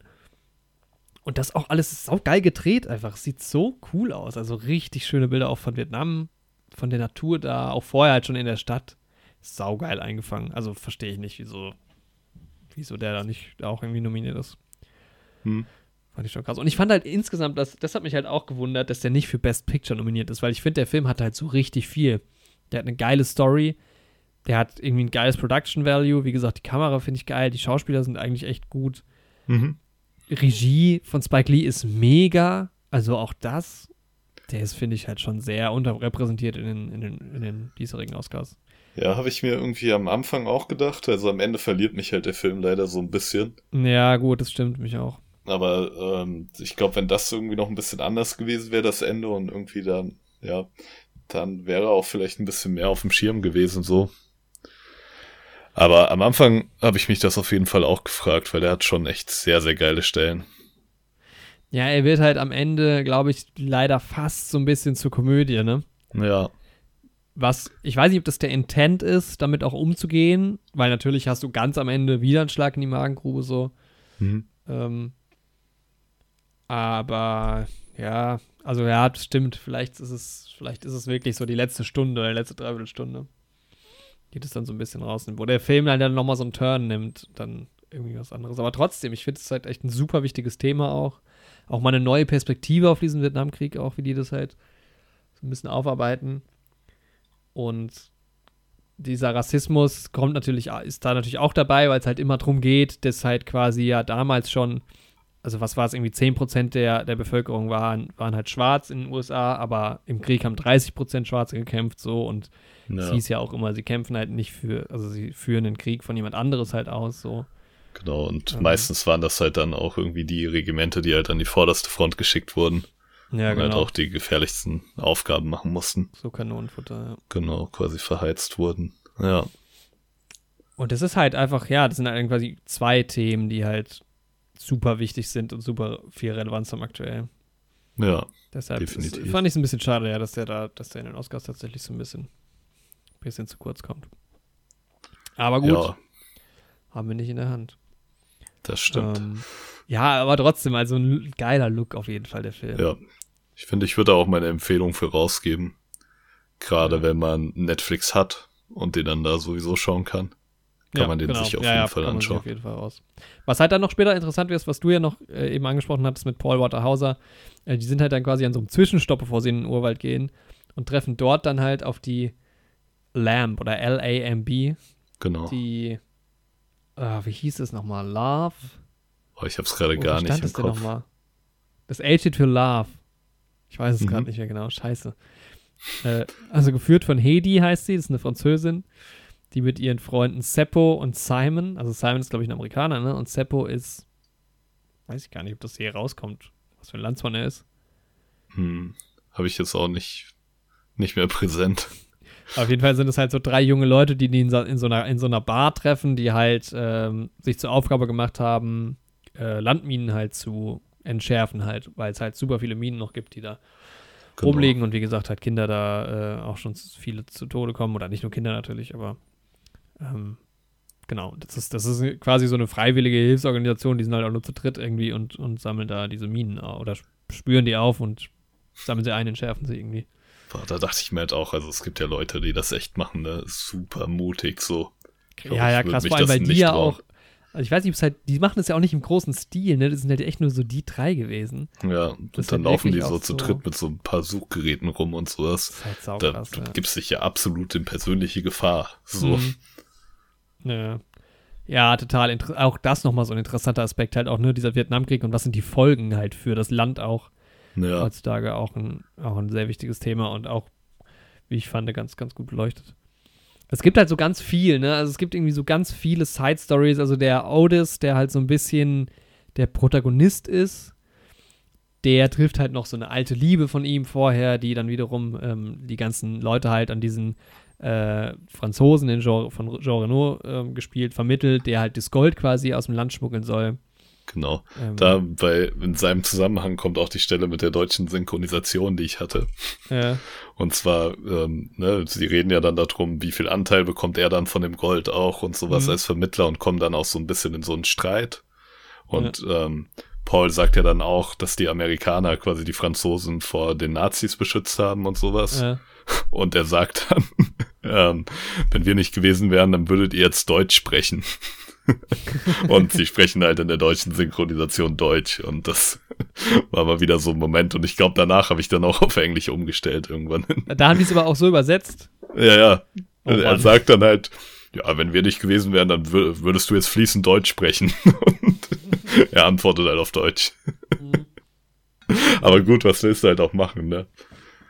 Ja, aber manchmal wird dann ein ganz anderer Satz dafür einge, ja, wäre vielleicht besser so. gewesen. Aber naja, ich habe mich über den Lacher gefreut auf jeden Fall. Und ich habe mich gefreut, das im Podcast erzählen zu können. Ja, es ist halt auch so eine, eine geile Chemie, weil er ist halt auch so ein sehr stolzer Franzose und dann geht es halt auch wieder so um Nationalstolz und so und er ist halt voll der Patriot und das schwingt dann auch so ein bisschen mit. Stimmt, er sagt ja dann auch irgendwie nach dem, nachdem die Amis von dem Zweiten Weltkrieg erzählen, was für eine einseitige amerikanische Perspektive von dem Krieg zu berichten, so. Ja, ja, genau. Das ist auch nochmal so ein bisschen interessant. Also nebenbei gibt es halt so viele kleinere Geschichten, die auch den Film halt spannend, spannend halten. Auch diese ja. Rückblicke sind halt auch, finde ich, in einem guten Maß, weil, ähm, also alle Szenen mit Chadwick Boseman, es gibt dann ein paar kürzere, die halt so im Krieg sind, dann gibt es mal so eine längere Ansprache von denen, weil er ist halt so der spirituelle Leiter von diesen fünf äh, Männern, die halt dann in Vietnam unterwegs sind im Krieg. Genau. Und ist halt irgendwie auch geil. Ähm, ja, er hat halt so eine ganz besondere Rolle. Er ist halt auch eher halt ja, schon eher, also die sind irgendwie alle gegen den Krieg, aber eher halt irgendwie so am ehesten. Genau, auch ja, in Hinsicht der ganzen Civil Rights Bewegung, die dann damals in den 60er Jahren in den USA war mit Martin Luther King. Das wird ja dann auch nochmal thematisiert. Mhm, genau. Schwingt schon viel mit, fand ich ziemlich geil in dem Film. Ja, aber ja. auch wie halt irgendwie innerhalb von Vietnam, was es da für, für Arten von Rassismus und sowas gibt. Mhm. Gerade irgendwie mit der Frau und der Tochter von Otis auch. Ja, stimmt. Stimmt, ja. Fand ich auch ziemlich spannend. Also auch in Anbetracht der Tatsache, dass es ja bestimmt so viele Schicksale gab, die wirklich genau das durchgemacht haben, was da für die Tochter beschrieben wird. Ja. Fand ich ja, krass. es ist halt immer so, dass, also man, das ist halt, ne, der Otis hat halt mit dieser Vietnamesin ähm, ein Kind bekommen. Und es wird halt auch nochmal thematisiert es sind halt ganz viele so feine, feine Story und als so und halt auch erstens alles so sau aktuell irgendwie. Also was, ist halt immer aktuell Rassismus so, ne? Aber ähm, auch wie es halt erzählt ist, passt halt voll in den Zeitgeist. Und dazu finde ich, ist es. Jetzt habe ich vergessen, was ich sagen wollte in dem Moment. was wollte ich denn noch sagen? Dazu ist das Filmposter auch ziemlich nice. Das ist auch geil, ja. Nee, das wollte ich nicht sagen. Nee. Äh, ach so, immer der Fakt, dass das natürlich auch alles ja echte, also halt ne, wirklich Menschen betrifft so und dass es halt nicht rein fiktiv ist, sondern dieser Krieg war ja echt und ja. den Menschen geht das damit tatsächlich so. Das ist halt, das ist halt irgendwie ja stark in dem Film. Ist halt auch schon echt gruselig. Ja. Ja, und hinten raus ist es halt dann so, es kommen halt, also es tauchen halt Charaktere wieder auf, auch zu Zeitpunkten, wo man sagt, okay, das sehr realistisch, ja. dass die jetzt sich dort treffen. Das habe ich mir auch gedacht, ja. Ähm, und das, das macht halt auch hinten raus so, eine, so einen zweiten Film quasi auf. Also man hätte den Film auch 90 Minuten lang machen können und hätte eine schöne Geschichte irgendwie so erzählt. Und hinten raus geht es halt echt in nochmal eine ganz neue Richtung. Und in dem Moment stört es, finde ich, auch so ein bisschen, aber irgendwie ist es trotzdem auch cool. Mhm. Fand ich. Also, du meinst jetzt, du magst es nicht so, ne? Aber. Boah, mich hat es eher gestört, aber ich hatte. Ja, wir können ja gleich nochmal ein bisschen genauer drauf ja. eingehen. So.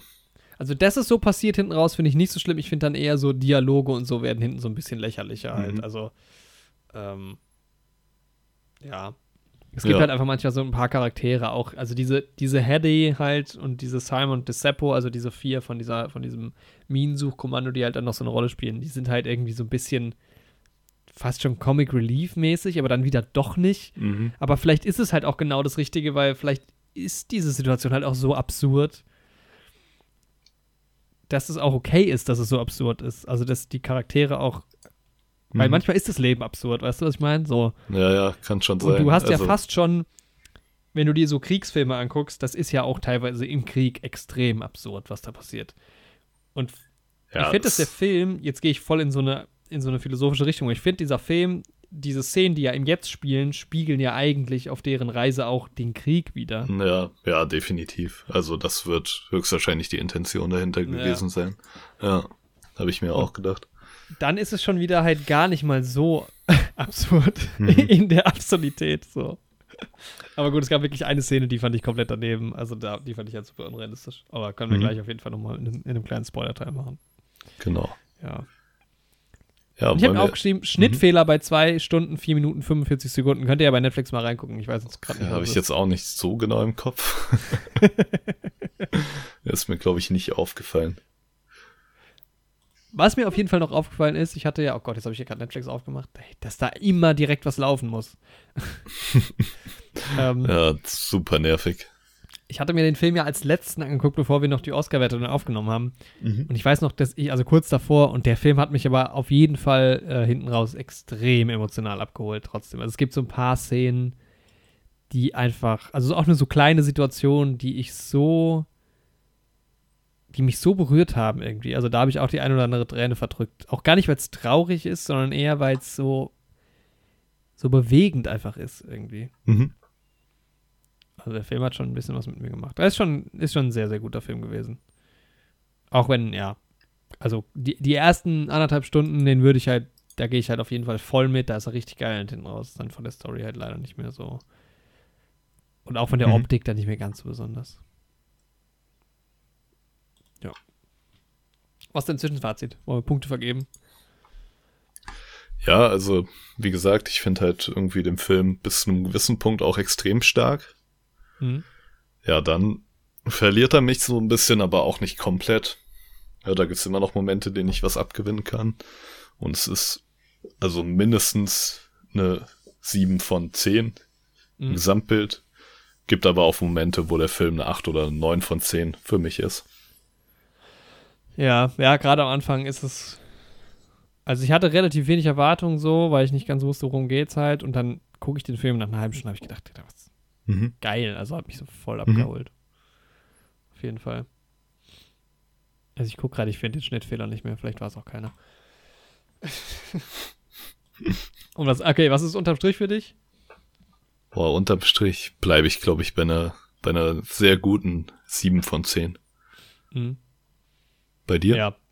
Ähm, genau, ich, bin- ich bin auch bei einer 7 von 10, weil, also der Film, wie gesagt, ich finde halt, der sieht sehr, sehr gut aus, aber auch am Anfang vielleicht ein bisschen cooler als später, aber ich mag halt auch diesen Stil in, diesem, in dieser Vergangenheit, auch dass die sich selbst spielen, ein paar sehr gute Ideen, also super inszeniert von Spike Lee, finde ich eigentlich. Von vorne bis hinten, ja, die, die Story ist so ein bisschen. Das macht halt hinten raus nochmal so was Neues auf, was mich dann weniger interessiert als diese ganze Suche am Anfang. Aber die Dialoge sind halt trotzdem sehr, sehr stark zwischen denen, die Chemie. Mhm. Ähm, die spielen halt alle echt gut und, und ja. Aber gerade so vom, vom Style und vom Look fand ich den Film halt richtig, richtig geil. Also wer Bock hat, was Cooles zu sehen, halt auch fürs Auge allein schon, der, der ist da auf jeden Fall gut bedient. Ich hätte mir halt so ein bisschen mehr noch geile Musik gewünscht, fast, ne? Weil am Anfang, auch was der Trailer so anmuten lässt, Mhm. ist es halt so, sieht schon sehr, sehr cool aus und man muss halt sagen, es wird halt auch viel einfach nur geredet, ne? Es gibt halt viele Szenen, die auch gar keine Musik haben. So. Ja. Ich meine, das ist halt auch kein Actionfilm jetzt, ne? Aber ähm, wo du jetzt viele geile Bilder hast mit geiler Musik, so, aber zwischen, so am Anfang kommt es halt schon so ein bisschen mehr noch vor. Ja. Ähm, ja, aber der ist schon sehr gut, also kann man, kann man nichts sagen, finde ich. Ja. Also wäre für mich irgendwie, ja, also dass er nicht für Best Picture dabei ist, wundert mich. Aber vielleicht liegt es auch, man, das ist ja immer so ein bisschen, ne? Netflix hat ja auch sehr viel Kampagne gemacht für äh, Trial of the Chicago 7 und jetzt für den vielleicht weniger und Mhm. ja. Ja, ich muss sagen, ich hätte ihn halt auch irgendwie lieber gerne nicht nur auf meinem Laptop geschaut, Mhm. weil das, glaube ich, bei dem Film dann irgendwie gerade so die Landschaft und sowas in Vietnam und so dann nochmal geiler rübergekommen wäre. Ähm, ja, dann hätte ich, hätte er mich vielleicht sogar noch ein bisschen mehr begeistert. Aber ja. Ja. ich kann ihn auf jeden Fall empfehlen. Definitiv, ja, muss ich auch sagen. Ist auf jeden Fall ein sehr sehenswerter Film. Kann man sich auf jeden Fall angucken. An, äh, 82er Metascore. Mhm. Ja, ist Ich hatte nur eine IMDb von 6,5. Aber vielleicht ist manch. Also, ich fand die Länge eigentlich auch gar nicht so. Ich fand ihn nicht langweilig, den Film. Nee, ich Vielleicht auch nicht. Manchen Leuten ein bisschen zu lang. Ja, ich finde dadurch, dass er so ganz verschiedene Abschnitte auch hat, fühlt er sich nicht so lang an. Mhm. Also dadurch, dass sich auch so ein bisschen die Art der Erzählung und sowas immer mal wieder ändert. Wenn man jetzt den ganzen Film so bei irgendwie einer Art von Erzählstruktur, die die halt da haben, geblieben wäre, dann hätte er sich, glaube ich, auch langwieriger angeführt, angefühlt. Das kann sein, ja. Ja, der Film könnte fast eine Miniserie sein, tatsächlich, finde ich. Ja, Ne, weil er so verschiedene Abschnitte halt wirklich hat. ja, ja, könnte man auf jeden Fall so aufziehen, ja. Hat irgendwie gegangen. So vier, vier, fünf Folgen, ah, 30 bis 45 Minuten. Locker. glaube ich, cool gegangen. Ja, Ja, wollen wir erstmal über One Night in Miami sprechen? Oder ja würde ich sagen. Jo, genau. Ja. One Night in Miami hat mich doch viel mehr überrascht. ähm, ich hatte einen Trailer gesehen, aber wusste trotzdem nicht so ganz, worum es da geht. Mhm. Ähm, ist ein Film von Regina King, wo ich auch gar nicht so auf dem Schirm hatte, dass sie auch Regie macht. Ich gucke jetzt gerade mal, ob die noch mehr Regie gemacht hat. Ja, einig, ja, so viele TV-Episoden hat sie gemacht. Mhm. Aber das ist, glaube ich, ihr erster Film. Hat man eine Dokumentation gemacht? Ja, es scheint ihr erster Film zu sein. Ja. Ja, ich hatte tatsächlich gar keinen Trailer gesehen. Mhm. Ich hatte halt nur ähm, ne, so irgendwie das Poster gesehen und so Bilder und sowas und da steht ja schon relativ präsent drauf Malcolm X, Muhammad Ali, Jim Brown und Sam Cooke. Ja, Ich muss sagen, also Jim Brown kannte ich vor dem Film nicht wirklich. Bin ich einfach nicht so sehr in der Footballwelt drin. den kann ich tatsächlich, ja. Ja, Malcolm X und Muhammad Ali kennt man ja auf jeden Fall sowieso und Sam Cooke eigentlich auch. Also ich bin sogar ein, Okay, Sam Cook kann ich gar nicht. Echt? Also ich würde jetzt nicht sagen, dass ich ein Sam Cooke-Fan bin, so, aber ich habe halt so ein paar Songs von dem schon in meiner durchgängigen ja, Hör-Playlist irgendwie in meinem Ach ja, Ensemble okay, an. Musik. Also zum Beispiel in meiner Lauf-Playlist ist auch ein Song von Sam Cooke dabei. Also ich höre den tatsächlich ziemlich gern, aber jetzt nicht so, dass ich so ein Fan war, der sich so krass mit ihm auseinandergesetzt hat. Mhm. Aber ja, ich finde seine Lieder ziemlich nice. Ja, interessant. Cool. Ja, das war tatsächlich, habe ich am Anfang gar nicht so ganz gerafft, dass es halt um diese vier berühmten Persönlichkeiten geht, Mhm. weil ich halt Sam Cook nicht kannte. Das ist noch nicht so ganz, Ah, okay. also das hat jetzt nicht lang gedauert, so, aber Ja. Ja, ich dachte dann halt spannend, weil ich halt nicht wusste, was die Figuren alle miteinander zu tun haben. Also, dass Malcolm X und Muhammad Ali bisschen was miteinander zu tun hatten, dann wusste ich irgendwie schon. Weil es ja auch so ein paar irgendwie Fotos mit den beiden gibt. hm.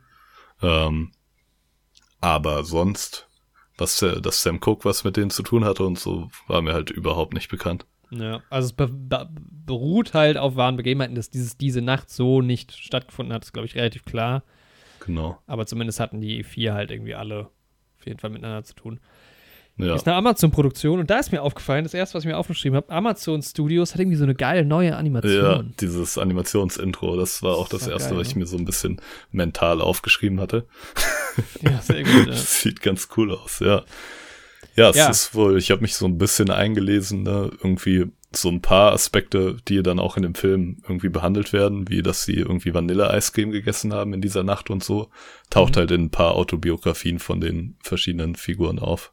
Ah, okay. Also Figuren, historischen Persönlichkeiten. Ja. Ja. Ja, nochmal kurz zu Regina King. Die hat äh, 2019 einen Oscar gewonnen für Best Actress in a Supporting Role für If Beale Street Could Talk. Habe ich leider noch gar nicht gesehen. Ich leider auch noch nicht gesehen. Aber auf jeden Fall war mir Regina King ein Begriff. Ähm, Mhm. Ja, ansonsten geil besetzt. Ähm, Kingsley Ben Adir spielt Malcolm X. Der, Alter, der sieht Malcolm X auch so ähnlich. Er ist super geil gecastet, ja. Also alles geil ge- gecastet. Ja. Äh, Eli Gorey spielt Cassius Clay, den kannte ich noch nicht. Mhm. Was hat der gemacht? Kannte ich aber passt auch super gut so optisch. Ja. Also gerade so, was die Augenpartie und sowas angeht. Aldous Hodge kenne ich, der spielt bei Die Hard mit, hat bei Hidden Figures mitgespielt, bei Straight Outta Compton hat er auch mitgespielt. Mhm. Ähm, der spielt Jim Brown. Genau, sieht ihm auch bei super ähnlich so. Und Leslie Adam Jr. kannte ich auch, der spielt halt besagten Sam Cook. Ähm, ah, guck mal, der spielt bei, der spielt beim äh, Mord, im Orient, Mord im Orient Express mit, den Ah, okay. Dr. Mhm. Abbott Not. Ah, okay, das war der. Ah, okay. Ja, gut, daher kam der mir bekannt vor. Ich hatte überlegt. Ja, ja Jim Ja. Brown ist ja der einzige von den vier, der noch am Leben ist. Ja. Warte, Jetzt muss ich gerade mal gucken. Woher kenne ich diesen Lance Reddick, der diesen Kareem X spielt? Ich sehe es gerade nicht. Der spielt ja so Bodyguard von Malcolm X. Ja. Mhm. Ja, den kennt man auf jeden Fall. Der sieht aber auch, warte. In John Wick ist er mit dabei. Ja, die habe ich halt nicht gesehen. Die. John Wick, schon wieder John Wick hatten wir vorhin schon. Ne? Ich habe John Wick Stimmt. halt nicht gesehen. Ah, Paradise PD, oder wird er wohl äh, eher nur die in der Stimme zu. ja, naja. Ja, One Night in Miami, worum geht's? Es geht um eine Nacht in Miami. Genau. Es geht um die Nacht in Miami, in der ja, ähm, Muhammad Ali einen wichtigen Boxkampf gewinnt. Ich weiß jetzt leider auch nicht mehr genau welchen. Ich bin da jetzt nicht so drin. Nee. äh, aber ist irgendwie World Champion geworden. Und ähm, verbringt dann diese Nacht mit Malcolm X, Jim Brown und Sam Cooke. Also Jim Brown, wer es, wer es nicht kennt, äh, wer ihn nicht kennt, ist ein äh, bekannter Footballspieler gewesen, bei den Browns auch gespielt. War dann, glaube ich, später auch noch bei den Browns Trainer, wie ich das gesehen habe. Mhm. Ähm, Sam Cooke Ja. halt ein berühmter Musiker. Genau. Und ja, es ist halt, wir hatten es in der Oscar-Wette schon mal kurz angesprochen, es ist halt ein Stage-Play eigentlich. Mhm. äh, dieses One Night Miami. Es ist halt quasi auch ein Kammerspiel. Also es ist in dem Film jetzt kein reines Kammerspiel, man hätte es als Kammerspiel inszenieren können, Ja. ähm, weil die vier sich halt in einem Hotelzimmer quasi treffen und ähm, Ein Großteil des Films findet halt auch in diesem Zimmer statt oder in der näheren Umgebung. Und es ist halt auch sehr, ja, der Dialog ist enorm im Fokus. genau, ja. Es ist halt, also es ist schwer zu beschreiben, worum es halt geht, weil es geht halt um diese vier Personen, die sich halt unterhalten. Es geht halt auch gerade, ne, wir haben Malcolm X, ähm, der, ja, ich weiß gar nicht, wie lange der, der war aber schon eine ganze Weile. Also spielt eher so am Ende, kurz vor seinem Tod. Ähm, Genau. Halt bei den Black Panthern ja damals die, die Führung übernommen hatte. Und mir war das, aber das war, ich weiß nicht. Nee, nee, das war ja die Nation of Islam, Ach so, bei stimmt. der er war. Ja, War der gar nicht bei den Black Panthern? boah, ich, Ich glaube, ich glaube. dachte schon, weil da bin ich dann so ein bisschen durcheinander gekommen. Das ist, das ist schon wieder auch so ein Mhm. Thema, was ich eigentlich super interessant finde, aber nicht ganz, nicht ganz ähm, so gut informiert bin. ja, ich bin da leider auch ein bisschen zu wenig drin. Ich glaube, er war nicht wirklich aktiv bei den Black Panthern. Gucke Er jetzt war gerade ja- mal. Also es war zur selben Zeit und sowas schon. Aber ne, die Nation of Islam hatte dann halt eher diesen muslimisch geprägten Ansatz, der auch im Film stark thematisiert wird. Wohingegen halt andere Civil Rights ähm, Sprecher wie Dr. Martin Luther King ja auch eher einen irgendwie christlichen Ansatz hatten. Ja, und Martin Luther King ist ja vor allem auch auf diesen Frieden und so gegangen und Malcolm X war ja doch deutlich radikaler und die Black Panther Genau. waren ja auch viel radikaler. Ja. Deshalb habe ich die irgendwie halt auf jeden Fall irgendwie so zusammengepackt, Mhm. aber anscheinend ja.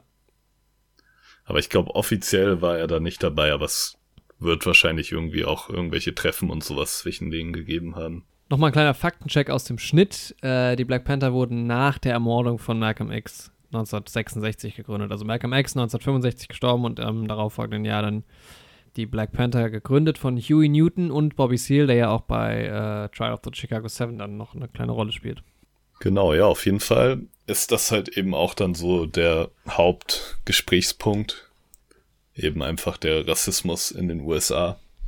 Ja, beziehungsweise auch, dass halt ähm, Cassius Clay, also Muhammad Ali, damals noch nicht Muhammad Ali, Genau. ähm, quasi kurz davor steht, dem Islam beizutreten. ja. Und, Und damit dann auch der Nation of Islam. das fand ich total interessant, weil ich dachte, ich dachte, dass ähm, Muhammad Ali von, also von Geburt an irgendwie Mus- Muslim war, aber Mhm. war ja offensichtlich nicht so. Das war tatsächlich was, was ich nicht wusste. Ah, nee, das wusste ich tatsächlich. Ich habe irgendwann, war ich auch ein bisschen jünger, aber da habe ich mit meiner Mutter eine Doku über ihn geschaut. Und da hatte ich so die paar Ex-Sachen noch abgespeichert. Ja.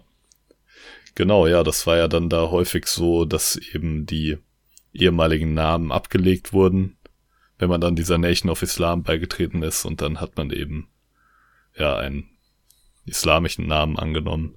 beziehungsweise Malcolm X, da war es ja so, dass das X auch für den abgelegten Sklavennachnamen steht, wenn man so will. Genau, und Cassius Clay hat ja dann auch nochmal zwischenzeitlich kurz gesagt, er ist jetzt Cassius X. Genau. Weil man halt gesagt hat, dass halt die meisten Nachnamen damals halt einfach von den Sklavenbesitzern gegeben wurden. Hm. Und deswegen ist das halt so entstanden, ne? Ja. Ja. Ja, aber es ist halt, ähm, um noch vorne anzufangen, denn bevor diese ganze, diese ganze Hotelszene und sowas angeht, kriegen wir halt alle Charaktere mal eingeführt. Genau, das war auch so geil gemacht, finde ich. Ja. Ja, es ist auch geil, weil du hast im Prinzip erstmal so zehn Minuten so eine Art Vorspann, wo du halt alle ähm, eingeführt bekommst. Ähm, Mhm. Alle, also du hast halt äh, Sam Cook, der so einen Auftritt hat, der irgendwie nicht so ganz gut läuft. Dann hast du ähm, Ja, Cassius Clay Ali, Boxkampf. genau, oder? bei dem Boxkampf, der auch nicht perfekt ausgeht. Aber voll geil inszeniert halt alles. Ja, du hast Malcolm- Malcolm, X mit seiner Frau. langweilig.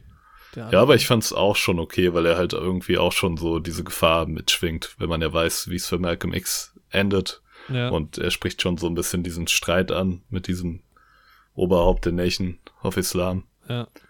Ja, und aber am stärksten fand ich eigentlich dann den ähm, von Jim Brown, den Moment, weil ich mir da wirklich die ganze Zeit gedacht habe, wo er zu diesem, ähm, ja, zu diesem kolonial anmutenden Typ da kommt auf seine ehemalige Sklavenplantagen-Ding Ganz da. interessante Szene, ne? Ja, crazy, weil er unterhält sich, also da ist halt ein weißer Typ, ne, den er irgendwie noch aus seiner Kindheit und Jugendzeit kennt. Ist halt irgendwie Mississippi oder sowas auch, ne? Also auch in so einem Südstaat halt irgendwie. Genau, ich glaube in Georgia haben sie gesagt, ne? Oder das, ja, genau, das kann auch sein. Und er kommt halt zurück und ist jetzt ein erfolgreicher Footballspieler und äh, seine Mutter hat ihn irgendwie geschickt, mal bei dem alten Nachbarn da vorbeizuschauen, weil er sich wohl auch irgendwie früher schon für den eingesetzt hat oder so. Mhm. Und auf jeden Fall Ja. ist dieser weiße Typ super nett zu ihm und sowas. Und Genau, man ist denkt halt erst so, okay, das ist, das sind bestimmt krasse Rassisten, weil auch dieses Haus und so, so aussieht. Dann ist aber Genau. die Tochter ja voll der Fan auch von Jim Brown. Ja, und, Und er ist auch so super nett und ich dachte mir schon so die ganze Zeit, okay, gleich haut er irgendwas doch rassistisches raus und sowas, ne? Mhm. Aber dann dachte ich mir mal mehr, okay, vielleicht doch nicht. Vielleicht ist es auch einfach nur ein netter Typ so. Kann ja auch sein. Nur weil irgendwie seine Vorfahren Sklavenhalter waren, heißt das ja nicht, dass er auch unbedingt ein Arschloch sein muss, so, ne? Und dann Ja. kommt halt echt dieser Moment, Alter. Genau, er Das- sagt dann nämlich zu ihm, dass er ihn halt quasi nicht ins Haus bitten kann, weil er halt schwarz ist. Ich dachte mir so, wie, also, es ist halt gibt so ja wahrscheinlich absurd. wirklich Menschen, die so drauf sind, aber wie kann das sein? Ja, aber das ist halt dieser, das ist halt auch dieser Rassismus, der halt auch, also für ihn ist das was ganz Normales, also für den weißen Typen. Mhm.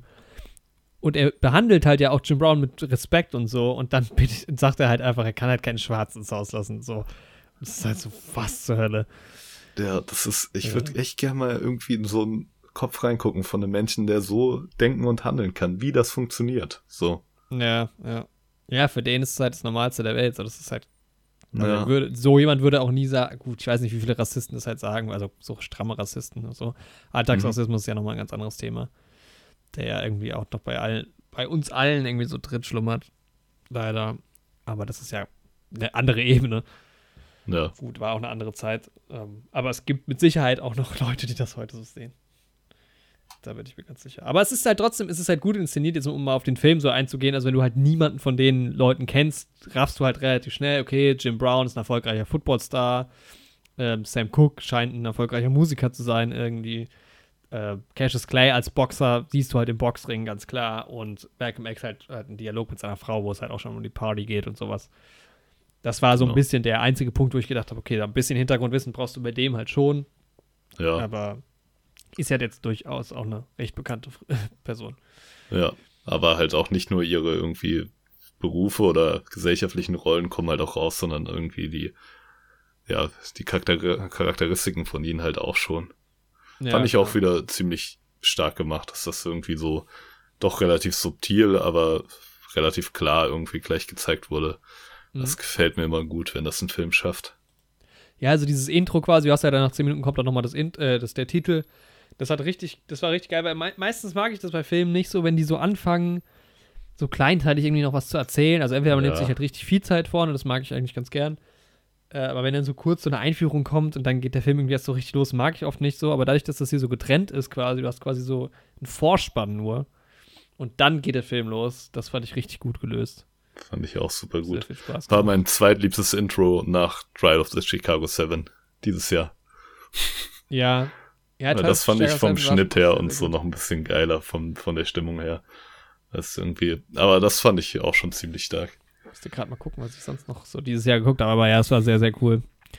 Und es hat halt auch direkt, also das finde ich halt auch, also One Night Miami ist nominiert bei den Oscars für Best Adapted Screenplay, wo ich halt auch voll dabei bin, weil das ist halt, die Dialoge sind so gut einfach nur.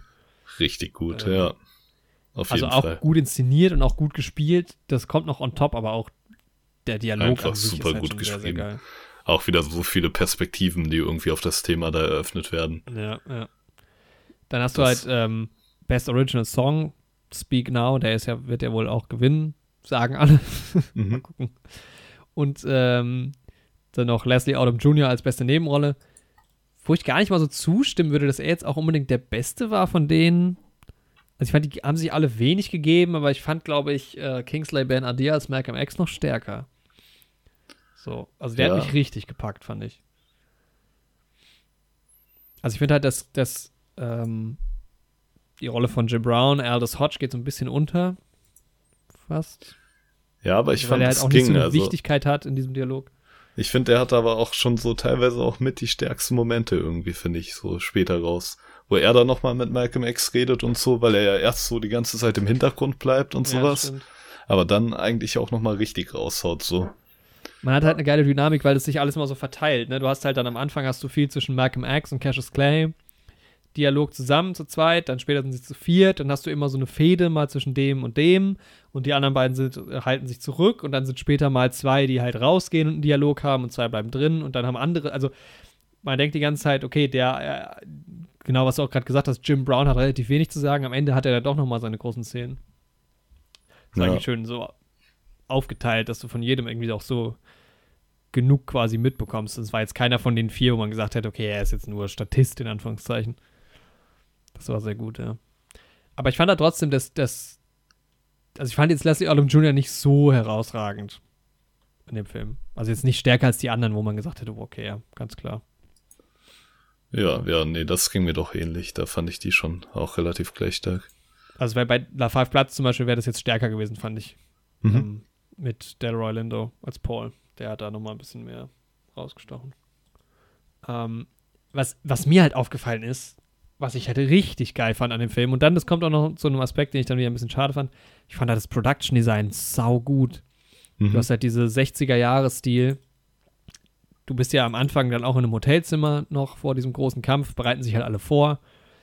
Ähm, also Cassius Clay ist halt an so einem Pool, hat irgendwie auch geile Bilder, auch wie er da ja, unter Wasser ist. ja, auf jeden ähm, Fall. Und da Also, ja, Er kann gar nicht schwimmen, mega geil. Auch die verschiedenen. Orte, wo Sam Cooke so auftritt und sowas und auch Ja. Talkshows und so und die Boxkämpfe, das war schon alles richtig cool gemacht. Und dann fand ich halt dieses Hotelzimmer, wo, wo Sam Cook am Anfang ja haust, ne? Dieses teure Hotelzimmer, das ihm sein Manager gebucht hat. Ja, Das sieht richtig geil aus, auch einfach. Also es hat einen geilen Flair, hat einen geilen Mhm. Look alles. Und dann kommen sie später ja nicht mehr dahin zurück und das fand ich so schade, weil da habe ich die ganze Zeit drauf gewartet, dass du schon dieses geile Set von dem geilen Hotelzimmer irgendwie hast und dann bist du aber doch nur die ganze Zeit in diesem Motel, was auch geil aussah vom Produ Production Design. Auch das Auto, was ähm, Mohammed Ali fährt und sowas, ist schon sehr, sehr cool alles.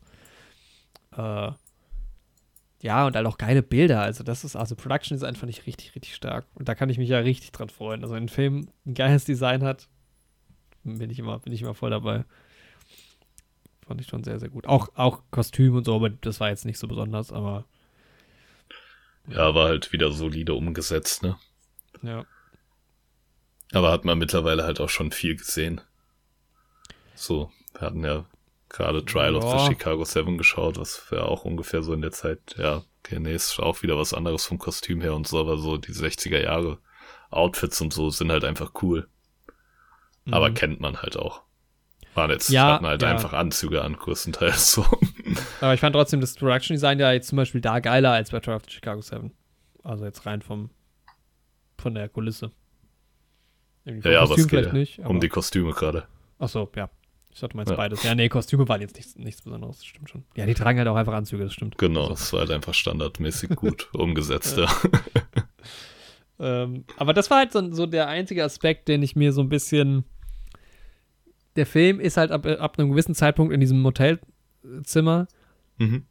Und dann gehen sie noch mal raus irgendwie so, aber da passiert nicht mehr viel. Und da hatte ich mir gewünscht, dass, da habe ich auch die ganze Zeit darauf gewartet, dass die irgendwann noch mal in dieses Hotel fahren, weil es wird ja auch die ganze Zeit davon geredet, weil im Endeffekt wollen die ja feiern, ne? Mhm. Cassius Clay hat gerade halt seinen Sieg da geholt und eigentlich Ja. wollen die einen drauf machen und es schwingt ja immer so ein bisschen durch.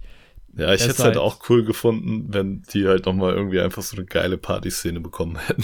Ja, genau. Also das, ich hatte halt wirklich damit gerechnet, dass die dann noch mal alle zusammen ins Auto springen und noch mal in dieses Hotel fahren und dann geht's da halt noch mal weiter.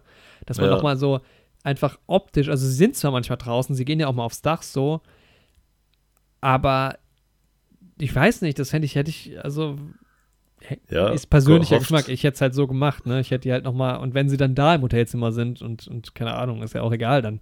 Aber ähm, hätte ich schon sehr, sehr geil gefunden, wenn sie das, wenn man noch mal eine andere Location gesehen hätte. Ja, aber da hättest du dann halt wieder die Stimmen gehabt, die sagen, ja, die waren aber gar nicht wirklich in der Location und sowas und was ist das hier? Und ja, aber weißt so ganz ist der Film ja eh nicht an der Realität dran, oder? Also, Ja, es ist halt, ne, man weiß ja nie, worüber Leute sich unterhalten haben und ja, sowas. also es gab aber diese Nacht in diesem Hotel, ist quasi genauso passiert, so dass die da zusammen waren. Also sie waren auf jeden Fall zusammen da und sie waren danach auch irgendwie noch mal kurz zusammen feiern, wo sie an diesem Tresen quasi sitzen und Mhm. Malcolm X das Foto von denen macht und so. Davon gibt's halt tatsächlich ein Bild, wie sie so da sitzen und sowas. Das ist halt ziemlich genau so dargestellt. Ja. Und, ähm, und sie sprechen halt auch in ihren jeweiligen Autobiografien ein bisschen von der Begegnung und sowas. Ja, okay. Ja, wobei Ja. da, ja, aber es ist ein Film, also ich weiß nicht, das hätte dann, Ja, das hätte kommt jetzt halt drauf an, was du für einen Anspruch hast, so, ne? Ja, das stimmt schon, ja. Also ich Ja. glaube, ich hätte es einfach so vom Vibe her hätte ich es auch super geil gefunden, aber ich finde, der Film braucht das jetzt meiner Meinung nach nicht. Also nee, ich nicht so wirklich, aber ich weiß auch nicht wieso, weil das hätte ich schon noch mal, also es hätte bei mir echt noch mal so einen richtigen Pluspunkt gegeben, weil ich halt auch gerade dieses Design, man sieht dieses Hotelzimmer vorher schon und ich fand das so geil dort und es hätte für mich so einen ganz anderen Vibe von der ganzen Nacht gehabt. Also klar, da, da stimme ich dir zu, wenn es halt nicht so passiert ist, dann ist es halt nicht so passiert. Aber das hätte für mich, ich weiß nicht, ganz viel verändert, wenn die noch mal halt die Location gewe gewechselt hätten. Ja, aber ich finde halt, das ist halt nicht so der Fokus von dem Film, ne? Der Fokus von dem Film liegt ja schon auf dem Thema und dem Dialog und sowas. Ja, das stimmt. Im Prinzip hättest du die auch in einen weißen Raum stellen können. Das wäre trotzdem geil gewesen. Aber Ja. ich weiß auch nicht. Also vielleicht auch, weil also- ich immer drauf gewartet habe. Mhm. Vielleicht hat das dann auch ein bisschen was kaputt gemacht, so. Äh, Ja. Ja, ich verstehe, was du meinst, aber für mich hat der Film das halt nicht gebraucht, so. ja. Genau. Ja. Ansonsten hat der Film halt auch, der hat mich halt auch so. Also ich weiß nicht, da, es gibt eine Situation, ich weiß nicht genau, wer es sagt, da sagt, ich glaube, ja, ich weiß nicht genau, einer von denen sagt, Black people are dying every day. Und da habe ich einfach nur, Alter, da habe ich auch schon Mhm. fast wieder geheult, weil ich mir gedacht habe, ja, genau. Und zwar in diesem Moment halt, wo ich den Film gerade gucke. Ja. Und das ist halt einfach, ja, es ist so krass, wie, wie sich halt seitdem so wenig verändert hat. Und deshalb halt auch super emotional. Ja, erstens das und zweitens hast du halt echt mit diesen vier Charakteren so vier Facetten innerhalb dieser ganzen Debatte, Mhm. die halt irgendwie alle in dem Film geile Argumente liefern. Und das Ja. finde ich halt, da wird super spannend mit umgegangen. Ja, weil die ja so un aus so unterschiedlichen Richtungen halt auch alle kommen, ne? Ja, Und jeder hat halt so ein bisschen seine Fehde intern mit jedem. Oder was heißt Fehde, aber alle vertreten so ein bisschen einen anderen Standpunkt halt. genau. Und dadurch macht es das halt. Also halt auch da, dass es halt nicht nur die eine Seite gibt und die andere. Äh, super, super spannend, ja. Ja, aber ja, es auch sind da, halt also einfach auch, vier dreidimensionale Charaktere so. mh. Aber ja, genau, auch dass da halt, also die Regie ist halt von Regina King auch super, super stark gewesen. Das ist einfach alles sehr, sehr, sehr gut gemacht. Also ich weiß nicht genau, ob ich ihn besser fand als Trial of the Chicago 7, aber ich fand ihn, glaube ich, mal ungefähr genauso gut. Mhm. Also wenn wir jetzt von Filmen in diesem Jahr ausgehen, war der auf jeden Fall unter meinen Top 3 auch. Ja, ja, bei mir auch definitiv. Also ich der ist halt auch, ich meine, der ist halt auch, ja, der ist knapp unter zwei Stunden lang, aber er ist halt auch null langweilig, ne? Mhm. Ist, die Dialoge sind so fesselnd. Ja, auf jeden Und- Fall. Also ich habe ja auch ne bei der Oscar-Wette für bestes adaptiertes Drehbuch habe ich ja für Trial of the Chicago 7 gestimmt.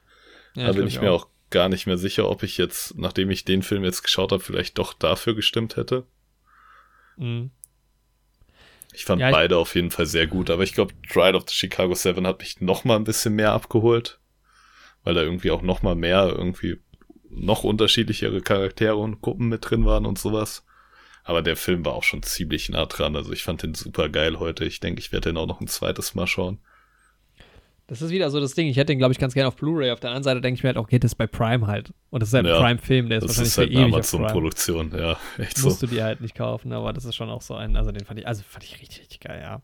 Ja, bei, bei, beim Drehbuch, ich fand das Drehbuch auch richtig, richtig stark, aber da hatte, glaube ich, Yoshi auch bei der Ausgewertung zu Recht gesagt, ähm, ist halt adaptiert von einem Stage-Play. Ja. Von daher weiß man jetzt nicht so ganz genau, wie viel da jetzt quasi neuer Input reinkam, aber trotzdem, nichtsdestotrotz, die Dialoge sind einfach der Wahnsinn. Also. Ja, unglaublich. Sehr, sehr geil. Ja. Und super gut performt auch. Ja, das stimmt schon. Also der Film hat überhaupt nichts falsch gemacht. Es gab so ein paar Sachen, die ich halt irgendwie noch, noch ganz gerne gehabt hätte dafür. Und einen geilen ähm, Humor hatte der Film auch. Ja, das stimmt. Ja, ist alles. Halt echt so ein Achterbahn der Gefühle ein bisschen, ne? Ja. Ähm, ja, also ich glaube, ich hätte es halt schön gefunden, weil am Ende bist du ja dann wieder auch weg davon. Dann hast du halt auch nochmal eine Szene von Sam Cook auf der Bühne. Und zwischendrin ja auch nochmal. Stimmt, du hast ja diese Rückblende von Malcolm X, der mal eine, eine Situation erzählt. Das ist auch richtig geil geschnitten. Mhm. Weil du siehst ja ihn, wie er sitzt auf diesem Bett und erzählt und dann immer wieder gegengeschnitten zu der Szene, mhm. wie sie halt damals quasi passiert ist und immer so hin und her. Auch von Boah, der Musik und so richtig geil geschnitten. Super geil. Da habe ich gesucht im Internet wirklich, ob es da irgendwie Aufnahmen gibt. Weil es ja ein Auftritt war von Sam Cook. Mhm. Habe ich aber leider nichts gefunden. Aber ist der Auftritt so passiert auch? Soll wohl so passiert sein, ja. Ja, saugeil. Ah, das hätte ich geil gefunden, wenn es davon ein Video gegeben hätte, ein echtes. Ja, ja, heutzutage safe. Damals ja. halt noch nicht so. Ja. In den 60ern, ja. Ja. Davon hätte ich mir noch ein bisschen mehr, glaube ich, auch, wenn es noch ein bisschen mehr von denen, einfach fürs Auge, weil also brauch's nicht, gebe ich dir voll recht, aber ich hätte es, glaube ich, trotzdem schön gefunden. Ja. Ein paar, paar Szenenwechsel, ja. Aber ja, trotzdem, ja, mega. Also nochmal auf jeden Fall ein bisschen besser als der Five Platz. Das ist für mich eine 8 von 10. Ja, für mich Leute. ist es sogar auch schon relativ nah an einer 9 von 10 dran. Mhm. Also ich fand ja, ja, ich glaube, ich würde dem Film sogar schon eine 9 von 10 geben. Ja. Ja, kann ich verstehen. Muss, sollte man sich angucken. Also. Ja. Also der ist mein Platz 2 dieses Jahres. Mhm. Hinter Trial. Aber das ist der zweitbeste Film, den ich gesehen habe. Ja. Auf jeden ja, Fall. Trial hast du auch 9 gegeben, hatte ich auch 8 gegeben, also ungefähr dann gleich, aber. Ja. Ja, vielleicht ist er noch ein bisschen hinter Trial auch für mich, weil der auch, Trial war super interessant auch von der Thematik her. Mhm. Also das jetzt auch, aber so in dieser Gerichtsverhandlung, das war schon sehr cool. Ja, das schwingt dann doch noch mal mehr mit, so. Ja. Also bei Trial hattest du halt irgendwie Vietnam, Bürgerrechtsbewegung und Rassismus und sowas. Mhm. Und dann noch Justizsystem. So. Ja, ist immer so ein bisschen komplexer fast. Ich weiß ja. gar nicht, in einem der Filme, The Five Platz oder One Night Miami, kommt ja auch so eine Szene von den Riots in Chicago vor. Welcher war das denn? War das. Äh, das war bei Trial. Ja, ja. Was? Ja, ach so, hä? ja, das, was bei Trial behandelt wird, kam aber in einem, in einem Video-Footage bei so. einem der beiden Filme auch vor. Aber wahrscheinlich war es der Five ja, Platz, weil es gab Platz, ja gar nicht so eine. Genau, am Anfang bei der Collage, ne? Schnittmontage. Ja. ja. Also auch dieser Junge erschossen wird. Das ist übrigens auch, ich habe es direkt, als ich das eingegeben habe, vorhin bei Google auch gesehen, das Video. Mhm. Wird einem da auch direkt angezeigt. Ähm, ja, also Trial, äh, One Night Miami sollte man, kann man auf jeden Fall sehr empfehlenswert. Also war schon sehr, sehr gut. Ja. Tja. Okay, ja, meinetwegen können wir jetzt noch, also zu One Night Miami gibt es nicht, nicht mehr so viel zu sagen inhaltlich. Nee, man könnte halt über die Thematik reden, ne? Aber dann unterhalten sich auch nur wieder zwei weiße Dudes aus Deutschland über Rassismus gegen Schwarze in den USA. Ja, vor allem wird dann die Folge acht Stunden lang wahrscheinlich. Ja, echt so. Es werden halt so viele Fässer in dem Film aufgemacht, aber ich fand's halt mega geil. Es haben mir auch so ein paar Perspektiven gegeben, über die ich, glaube ich, tatsächlich noch nie nachgedacht habe. Mhm. Und das ist auch irgendwie relativ selten. So. Ja, ich finde halt, also was man halt bei beiden Filmen sagen muss, die behandeln ja beide jetzt auch schwierige Themen, Mhm. aber beide Filme sind, also es ist jetzt kein Feelgood, ne, aber äh, One Night Miami macht schon echt Spaß zu gucken. Also der ist zwar emotional so, nimmt einen auch mit, aber der ist halt trotzdem auch, hat Witz, äh, hat irgendwie Musik und einen geilen Schnitt und so, dass das halt die ganze Zeit auch einfach Spaß macht. Also es geht, die, die, die unterhalten sich jetzt auch nicht nur über dieses Rassismus-Thema, sondern manchmal geht es halt auch um persönlichere Sachen so. Und Ja, es geht halt sich- auch so ein bisschen ineinander über und sowas. Genau, ja, manchmal ziehen sie sich auch einfach nur auf und sowas. Also es ist schon, schon ein, ein cooler Vibe einfach trotzdem. Ja, Das macht die Filme halt so gut, ne, dass sie halt diese ernsten Themen halt so ein bisschen so verpacken, dass das aber halt auch, ist jetzt keine Geschichtsstunde, sondern es macht Spaß, das zu gucken und man nimmt halt trotzdem was mit. genau. Ja, So muss es sein, meiner so Meinung nach. sein. Sehr geil, Alter. Eine 8 von 10, eine 9 von 10 und eine 7 von 10. Stabil. Ich wünschte, ich hätte den Film vor der Oscar-Wette gesehen. Ja, wir werden sehen. Also meiner Meinung nach hat wieder auch da ähm, eine Regie, Nominierung, Production Design wäre vielleicht noch wäre vielleicht noch ganz schön gewesen. Aber hat übrigens einen 83er Metascore auch, hat auch eine 7,2, also auch nochmal besser angekommen. Mhm. Genau, ja. Also ja, lass uns gerne nochmal kurz Spoiler-Teilmäßig zu The Five Platz äh, übergehen Ja, genau. und da ein bisschen drüber reden. Was war denn Ja. die Szene, von der wir es vorhin hatten? Ähm, wir hatten so eine Sache, wo wir uns beide wohl schon gedacht haben, dass das Ja. wahrscheinlich passieren wird. Und das war, also bei mir war es die Sache mit den Minen halt. Mhm. Und ich dachte mir schon, als sie halt anfangen, nach dem Gold zu graben und das da halt ich wirklich finden, auch. dachte ich, ihr grabt doch gerade safe auf eine Mine, Also oder? die packen die mit dieser Schippe so in die Erde rein und ich dachte, okay, Ja. geht einer auch. Und vor allem, sie stoßen halt auch auf so ein Metallding, ne? Und dann sagt der eine noch so, oh, da ist aber irgendwie ein Widerstand und sowas, ne? Komme ich nicht durch. Und ich so, Alter, du bist auf einer Mine. Und dann habe ich mich voll gewundert, dass das keine Mine war. Ja, und Mann, dachte mir ich da auch. noch Das so, ging mir genauso. Wahrscheinlich war es auch intended. Also, ja, da dachte ich mir so, ja, wäre ja auch irgendwie ein bisschen krass, wenn er jetzt einfach eine Mine hochfliegen würde. aber Hab ich habe trotzdem nicht dran geglaubt, dass es nicht passiert. ja, Also ich war mir sicher, dass da noch einer hochgeht. Und dann fand ich es halt so krass, dann steht der ja auf der Mine, explodiert auch, ist ja tot. mhm. Und das ist dann plötzlich so egal einfach. Also, ja, das fand ich auch, das hat mich am Freunde. meisten, das hat mich am meisten rausgebracht, wirklich. So. Das da und da war das Pacing auch richtig seltsam, weil er zerfetzt da, dann tauchen irgendwie die anderen auf, dann Mhm. und dann ist es direkt vergessen, dass da einer von dem Platz und einer von den Jungs gestorben ist, so. Ja, Das Mann. Also gut, der, der Sohn, der David ist halt dann auch, David heißt er, ne? Ja, Ja, der ist halt ja dann auch wieder auf einer Tretmine, also da ist es schon klar, dass sich der Fokus nochmal shiftet so, aber ich glaube, in einer echten Situation wäre das dann vielleicht auch so, nochmal Adrenalin und sowas, aber trotzdem Genau, wird da halt davon gar dann- nicht mehr geredet, äh, ja, dass genau. der, wer ist es? Äh, Melvin, ne? ja, weil ich dachte mir halt auch, okay, gut, sie kümmern sich jetzt erstmal um Nee, den Eddie ist Sohn. Aber ich dachte, vielleicht gehen die dann danach vielleicht auch nochmal drauf ein, dass ihr Freund da gerade stirbt. Ja. Und er wird ja dann auch kurz nochmal eingeblendet, wie er irgendwie mit abgetrennten Armen und Beinen da liegt und Mhm. verblutet und sie ihn im Arm halten. Und das schneiden die aber auch so kurz nochmal rein und dann ist der Fokus aber auch schon wieder bei David und bei den Minensuchern. Ja, ja. Ich Ich halt glaub, auch, da- dass die Minensucher da auftauchen. Halt so aus dem Nichts. Sie sind halt mitten im Urwald, im Ja, Nirgendwo. Mann, wirklich. und die Das treffen so- sich halt zufällig. Das war auch, glaube ich, so die konstruierte Szene, von der wir es vorhin hatten. Ne? Ja, und vor allem halt auch mega das Plothole, weil sie wissen ja dann nicht so ganz, wie sie weg. Ja, wohl. Also, die, haben ja dieses Auto, die haben ja diesen, diesen, ähm, Ventran, der auf die, auf die halt wartet. Mhm. Wie sind die Minensucher da? Also, das ist so, hä? Das ist schon Ganz strange. Ja. Sehr. Was mich auch gewundert hat, ist, ich dachte, dass diese Pillensache von dem einen Typ nochmal ein viel größeres Thema Dachte wird. ich auch, dass er so wegschüttet, habe ich schon gedacht, Ja. oh nein. Weil er fällt ja dann auch, als sie sich streiten, noch so auf diesen Stein mit dem Rücken. Und Ja, er sagt ja, er nimmt das wegen seiner Hüfte. Und aber auch da steht er dann irgendwie relativ normal wieder auf. Ja, Mann, sowas. genau, ja, das habe ich auch gedacht. Ich dachte so, jetzt ist es aus mit seinem Rücken und jetzt braucht er die Pillen. Ich glaube, sie gehen auch mal kurz drauf ein, weil der andere dann irgendwie auch seine Pillen rausholt später mal. Ja, der gibt die dem dann. Aber sonst, Genau. das war es halt auch schon so, ja. Ja. Beziehungsweise der gibt sie ihm dann wieder, dem David, der ja verletzt ist. Aber dann halt auch, plötzlich hast du halt auch diese Situation, dann diese eine Storyline mit Paul, der plötzlich auch die vierte Wand durchbricht, die ganze Zeit mit dir redet und so Ja. ganz philosophisch auch wird, so. Und denkt so, wow, was? Dann irgendwie noch diese Fehde mit der Schlange hat und sowas und dann ist sein, also es ist so ganz absurd. Richtig crazy, ja. Das fand ich halt auch, ey, manchmal fand ich das irgendwie geil.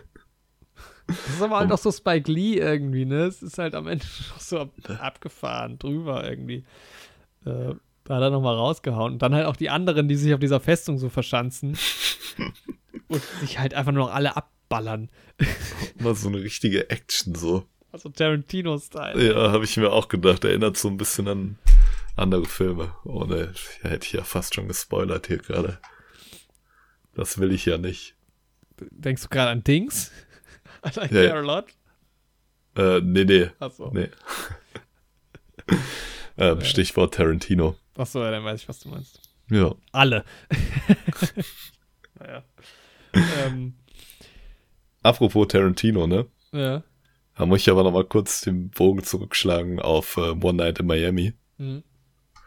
Ähm, ich habe heute Morgen, weil es mir auf YouTube vorgeschlagen wurde, ein Interview von Tarantino geschaut. Mhm. Ähm, da ging es um Django, das war von 2012 irgendwie. Because it's so much fun. Das ist auch ein geiles Video. so nice. Ähm, und er spricht halt ne, davon vom Rassismus und sowas, weil es ja auch in Django ein starkes Thema ist, mit Sklaverei und so weiter. Mhm. Und er spricht halt davon, dass äh, ne, früher in den ganzen Western, mit denen er aufgewachsen ist, wenn da irgendwie mal ein schwarzer Hauptcharakter vorgekommen ist oder so, ist er nach der Hälfte gestorben oder war irgendwie weg und so. Und dann fand ich lustig, dass genau das bei One Night in Miami dann mit Jim Brown thematisiert wird, wo er von seinem Filmdebüt erzählt und auch sagt, dass Ja, er nach der stimmt. Hälfte stirbt. Ja, ja, ja. Und das sind manchmal so Zufälle im Leben irgendwie. Ich habe mir das Interview halt echt kurz vorher Mhm. angeguckt. Ja, ja. Crazy. Zufall oder wusste einfach der Internetalgorithmus schon, was ich heute vorhabe? Vielleicht auch das. Ja, Ähm, ja, weil wir gerade bei der vierten Wand waren, das ist halt, glaube ich, auch so die Szenen, die von der Roy Lindo am krassesten waren. Die waren schon sehr, sehr gut gespielt. Und, ja, auf jeden Fall. Ähm,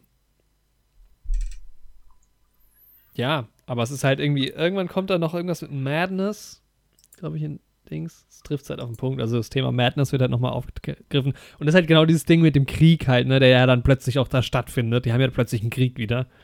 Ja, Und es ist halt einfach auch nur noch Madness. Es ist halt ganz irrational plötzlich alles. ja, es Ähm. ist halt auch einfach verrückt. Also ich bin einfach froh, dass ich noch nie in so einer Situation war. Das denke ich mir halt auch immer, wenn ich so Filme sehe, die sind halt teilweise jünger als wir jetzt gerade. Ja. Diese Leute, die nach Vietnam geschickt wurden und Oh, was sowas. auch, ein, was auch ein krasser. Twist war im Film, apropos Hm. Vietnam, dass ja Hm. Paul Norman erschossen hat, aus Versehen. Ja, stimmt. Und deshalb ja so gar nicht klarkommt. Das ist ja die ganze Zeit so. Stimmt. Das erfährt man ja auch erst relativ am Ende, ne? Ja, auch nice, dass er dann zurückkommt. Also genau, es ist ja so, Norman steht ja dann vor ihm und dann sagt er, glaube ich, du weißt halt genau, wieso ich hier bin, so. Und dann Ja. siehst du, glaube ich, diese Szene, dass er ihn halt aus Versehen erschossen hat. Das war auch nochmal ganz gut, so, ja. Was ich mir auch die ganze Zeit gedacht habe, aber irgendwie wird es dann ganz gut behandelt, wo ich mir dann dachte, so, yo, habt ihr euch Gedanken darüber gemacht, wie ihr das fucking Gold aus dem Urwald wieder rausschleppen wollt? aber man sieht ja dann schon, dass es die auch plagt, dass es so sauschwer ist. Naja, Aber so, sie haben ja nur diese Rucksäcke dabei. Ja. Halt auch da diese Klammer, ne? Am Anfang sagt ja einer, Wars about money. Und es Mhm. geht halt am Ende auch da wieder ums Geld halt so. Ja. Das war schon. Ja, war schon clever gemacht, der Film. Mhm.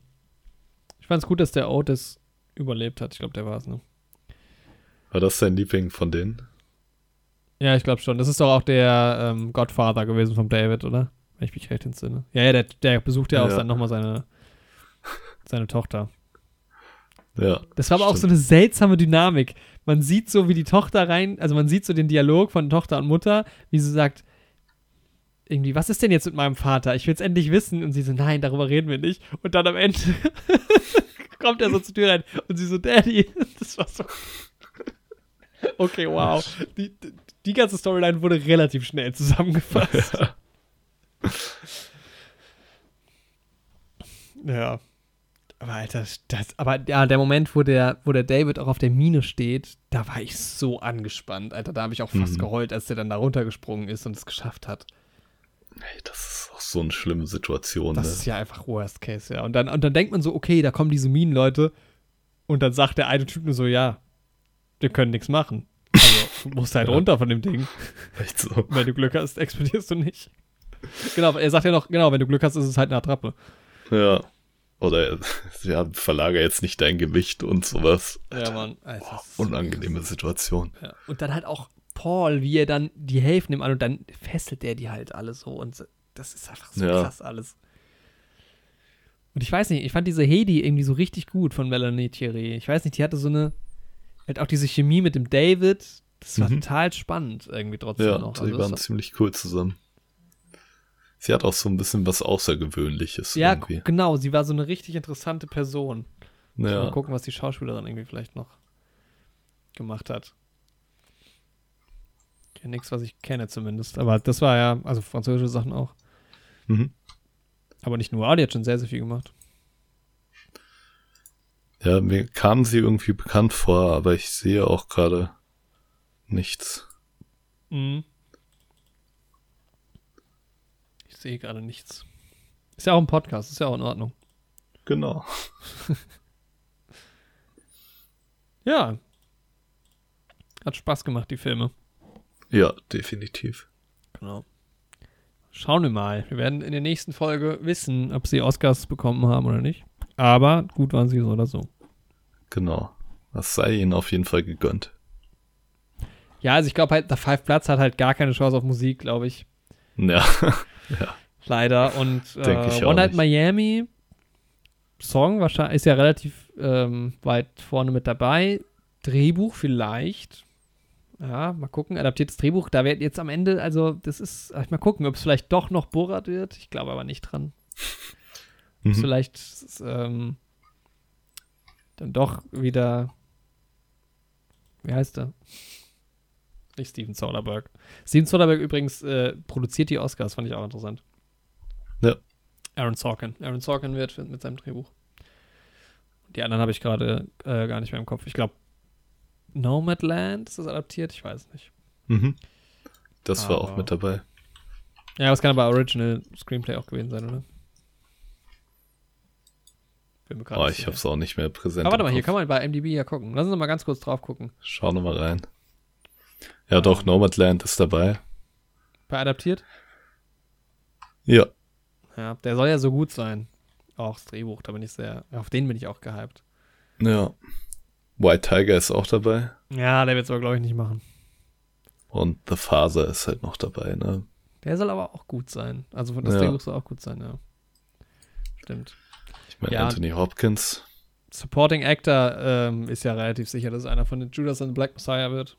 Ja, mal gucken. Hm. Okay, ja, das äh, war dann unsere 82. Folge. Ja. Nächste Woche kommt wahrscheinlich schon Game of Thrones. Dazwischen wird aber, werden wir uns nochmal zu den Oscars melden und die Oscar-Wette auflösen. Genau. Vielleicht kommt dann auch Game of Thrones danach, aber irgendwann muss. Irgendwann muss Game of Thrones mal kommen, ja. Ich finde es auch krass, dass wir fast schon Mai haben und wir haben immer noch nicht angefangen, die Hitchcock-Filme zu gucken.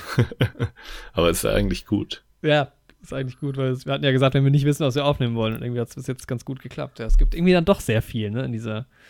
Das stimmt. Fast schon Mai. Und wir haben schon zwei Züge Schach gespielt. Ja, stimmt schon. Machen wir da jetzt gerade weiter? Nee, oder? Nee. Alter, man kann hier bei den Oscar, man kann hier mit, mitwetten, mitwetten bei, bei IMDb. Das werde ich jetzt machen. Genau. Ich werde jetzt meine Oscar-Wette nochmal bei IMDb starten. Cool. Und dann. Ich habe noch einen kleinen, ne, für die Filmenthusiasten. Schaut euch mal auf YouTube, gibt's so ein paar Making-of-Clips zum Ben Hur-Film. Aber nicht diesen bekannten Monumentalfilm aus den 60ern, sondern 1925 wurde der schon mal verfilmt. mhm. Als Stummfilm noch. Aber war für die Zeit schon ziemlich geil produziert. So. Müsst ihr euch mal angucken, wie die so die Wagenrennszene und sowas gemacht haben. Und mit was für Tricks die damals gearbeitet haben, als es noch kein CGI und sowas gab. Ziemlich spannend. Okay. Wurde mir letztens auf YouTube angezeigt und Ja, werde ich mir mal reinziehen. ja, ist ganz cool gemacht. Mal interessant. Alright. Gewinnt Olivia Colman wieder einen Oscar? Ich tippe sie jetzt einfach mal. Tipps. Habe ich jetzt irgendwas gewonnen? Thank you for your voting. See results. Kann ich in die Zukunft gucken? Ah, man sieht jetzt, wie, wie wie die Prozente sind, verteilt sind. Ah, okay. Aber deine Stimme entscheidet jetzt auch? Ich glaube, ich habe jetzt gerade bei den Oscars mitgevotet. Ah, okay. Ja, nice. Okay, ja. Nomadland wird Best Picture gewinnen, sagen hier 29 Prozent. Aber danach schon The Trial of the Chicago 7 wäre auf jeden Fall der absolute, äh, mein absoluter Favoritentipp. Tipp. Aber mal gucken. Ich würde mich freuen für den Film. Ja. Ja, ja hat. Spaß gemacht, über die Filme zu reden. War sehr schön, ja. Schaut sie euch an, wenn ihr sie noch nicht gesehen habt. Und über die Trailer, Alter. Und ich will ins Kino für diese Filme. Ja, echt so. Öffnet die Kinos wieder bald. Das wäre sehr schön. Okay, ja, vielen Dank fürs Zuhören. Hört auch gerne mal in die Oscar-Wette rein. Das wäre meine große Empfehlung hier nochmal am Ende. Die hat sehr ja. viel Spaß gemacht mit den anderen beiden. Da schließe ich mich an. Personen, genau. Gab es viele Diskussionen und viele Lacher und ähm, ja, sehr, sehr unterschiedliche Meinungen auf jeden Fall auch zu diversen Filmen. Das war ganz spannend. Ja. Gibt es in der Folge 81 von uns und ansonsten hört auch gerne wieder nächste Woche rein, wenn es heißt Hallo. Hallo, Herzlich wir willkommen. reden über Filme. genau. Ciao. And that was it.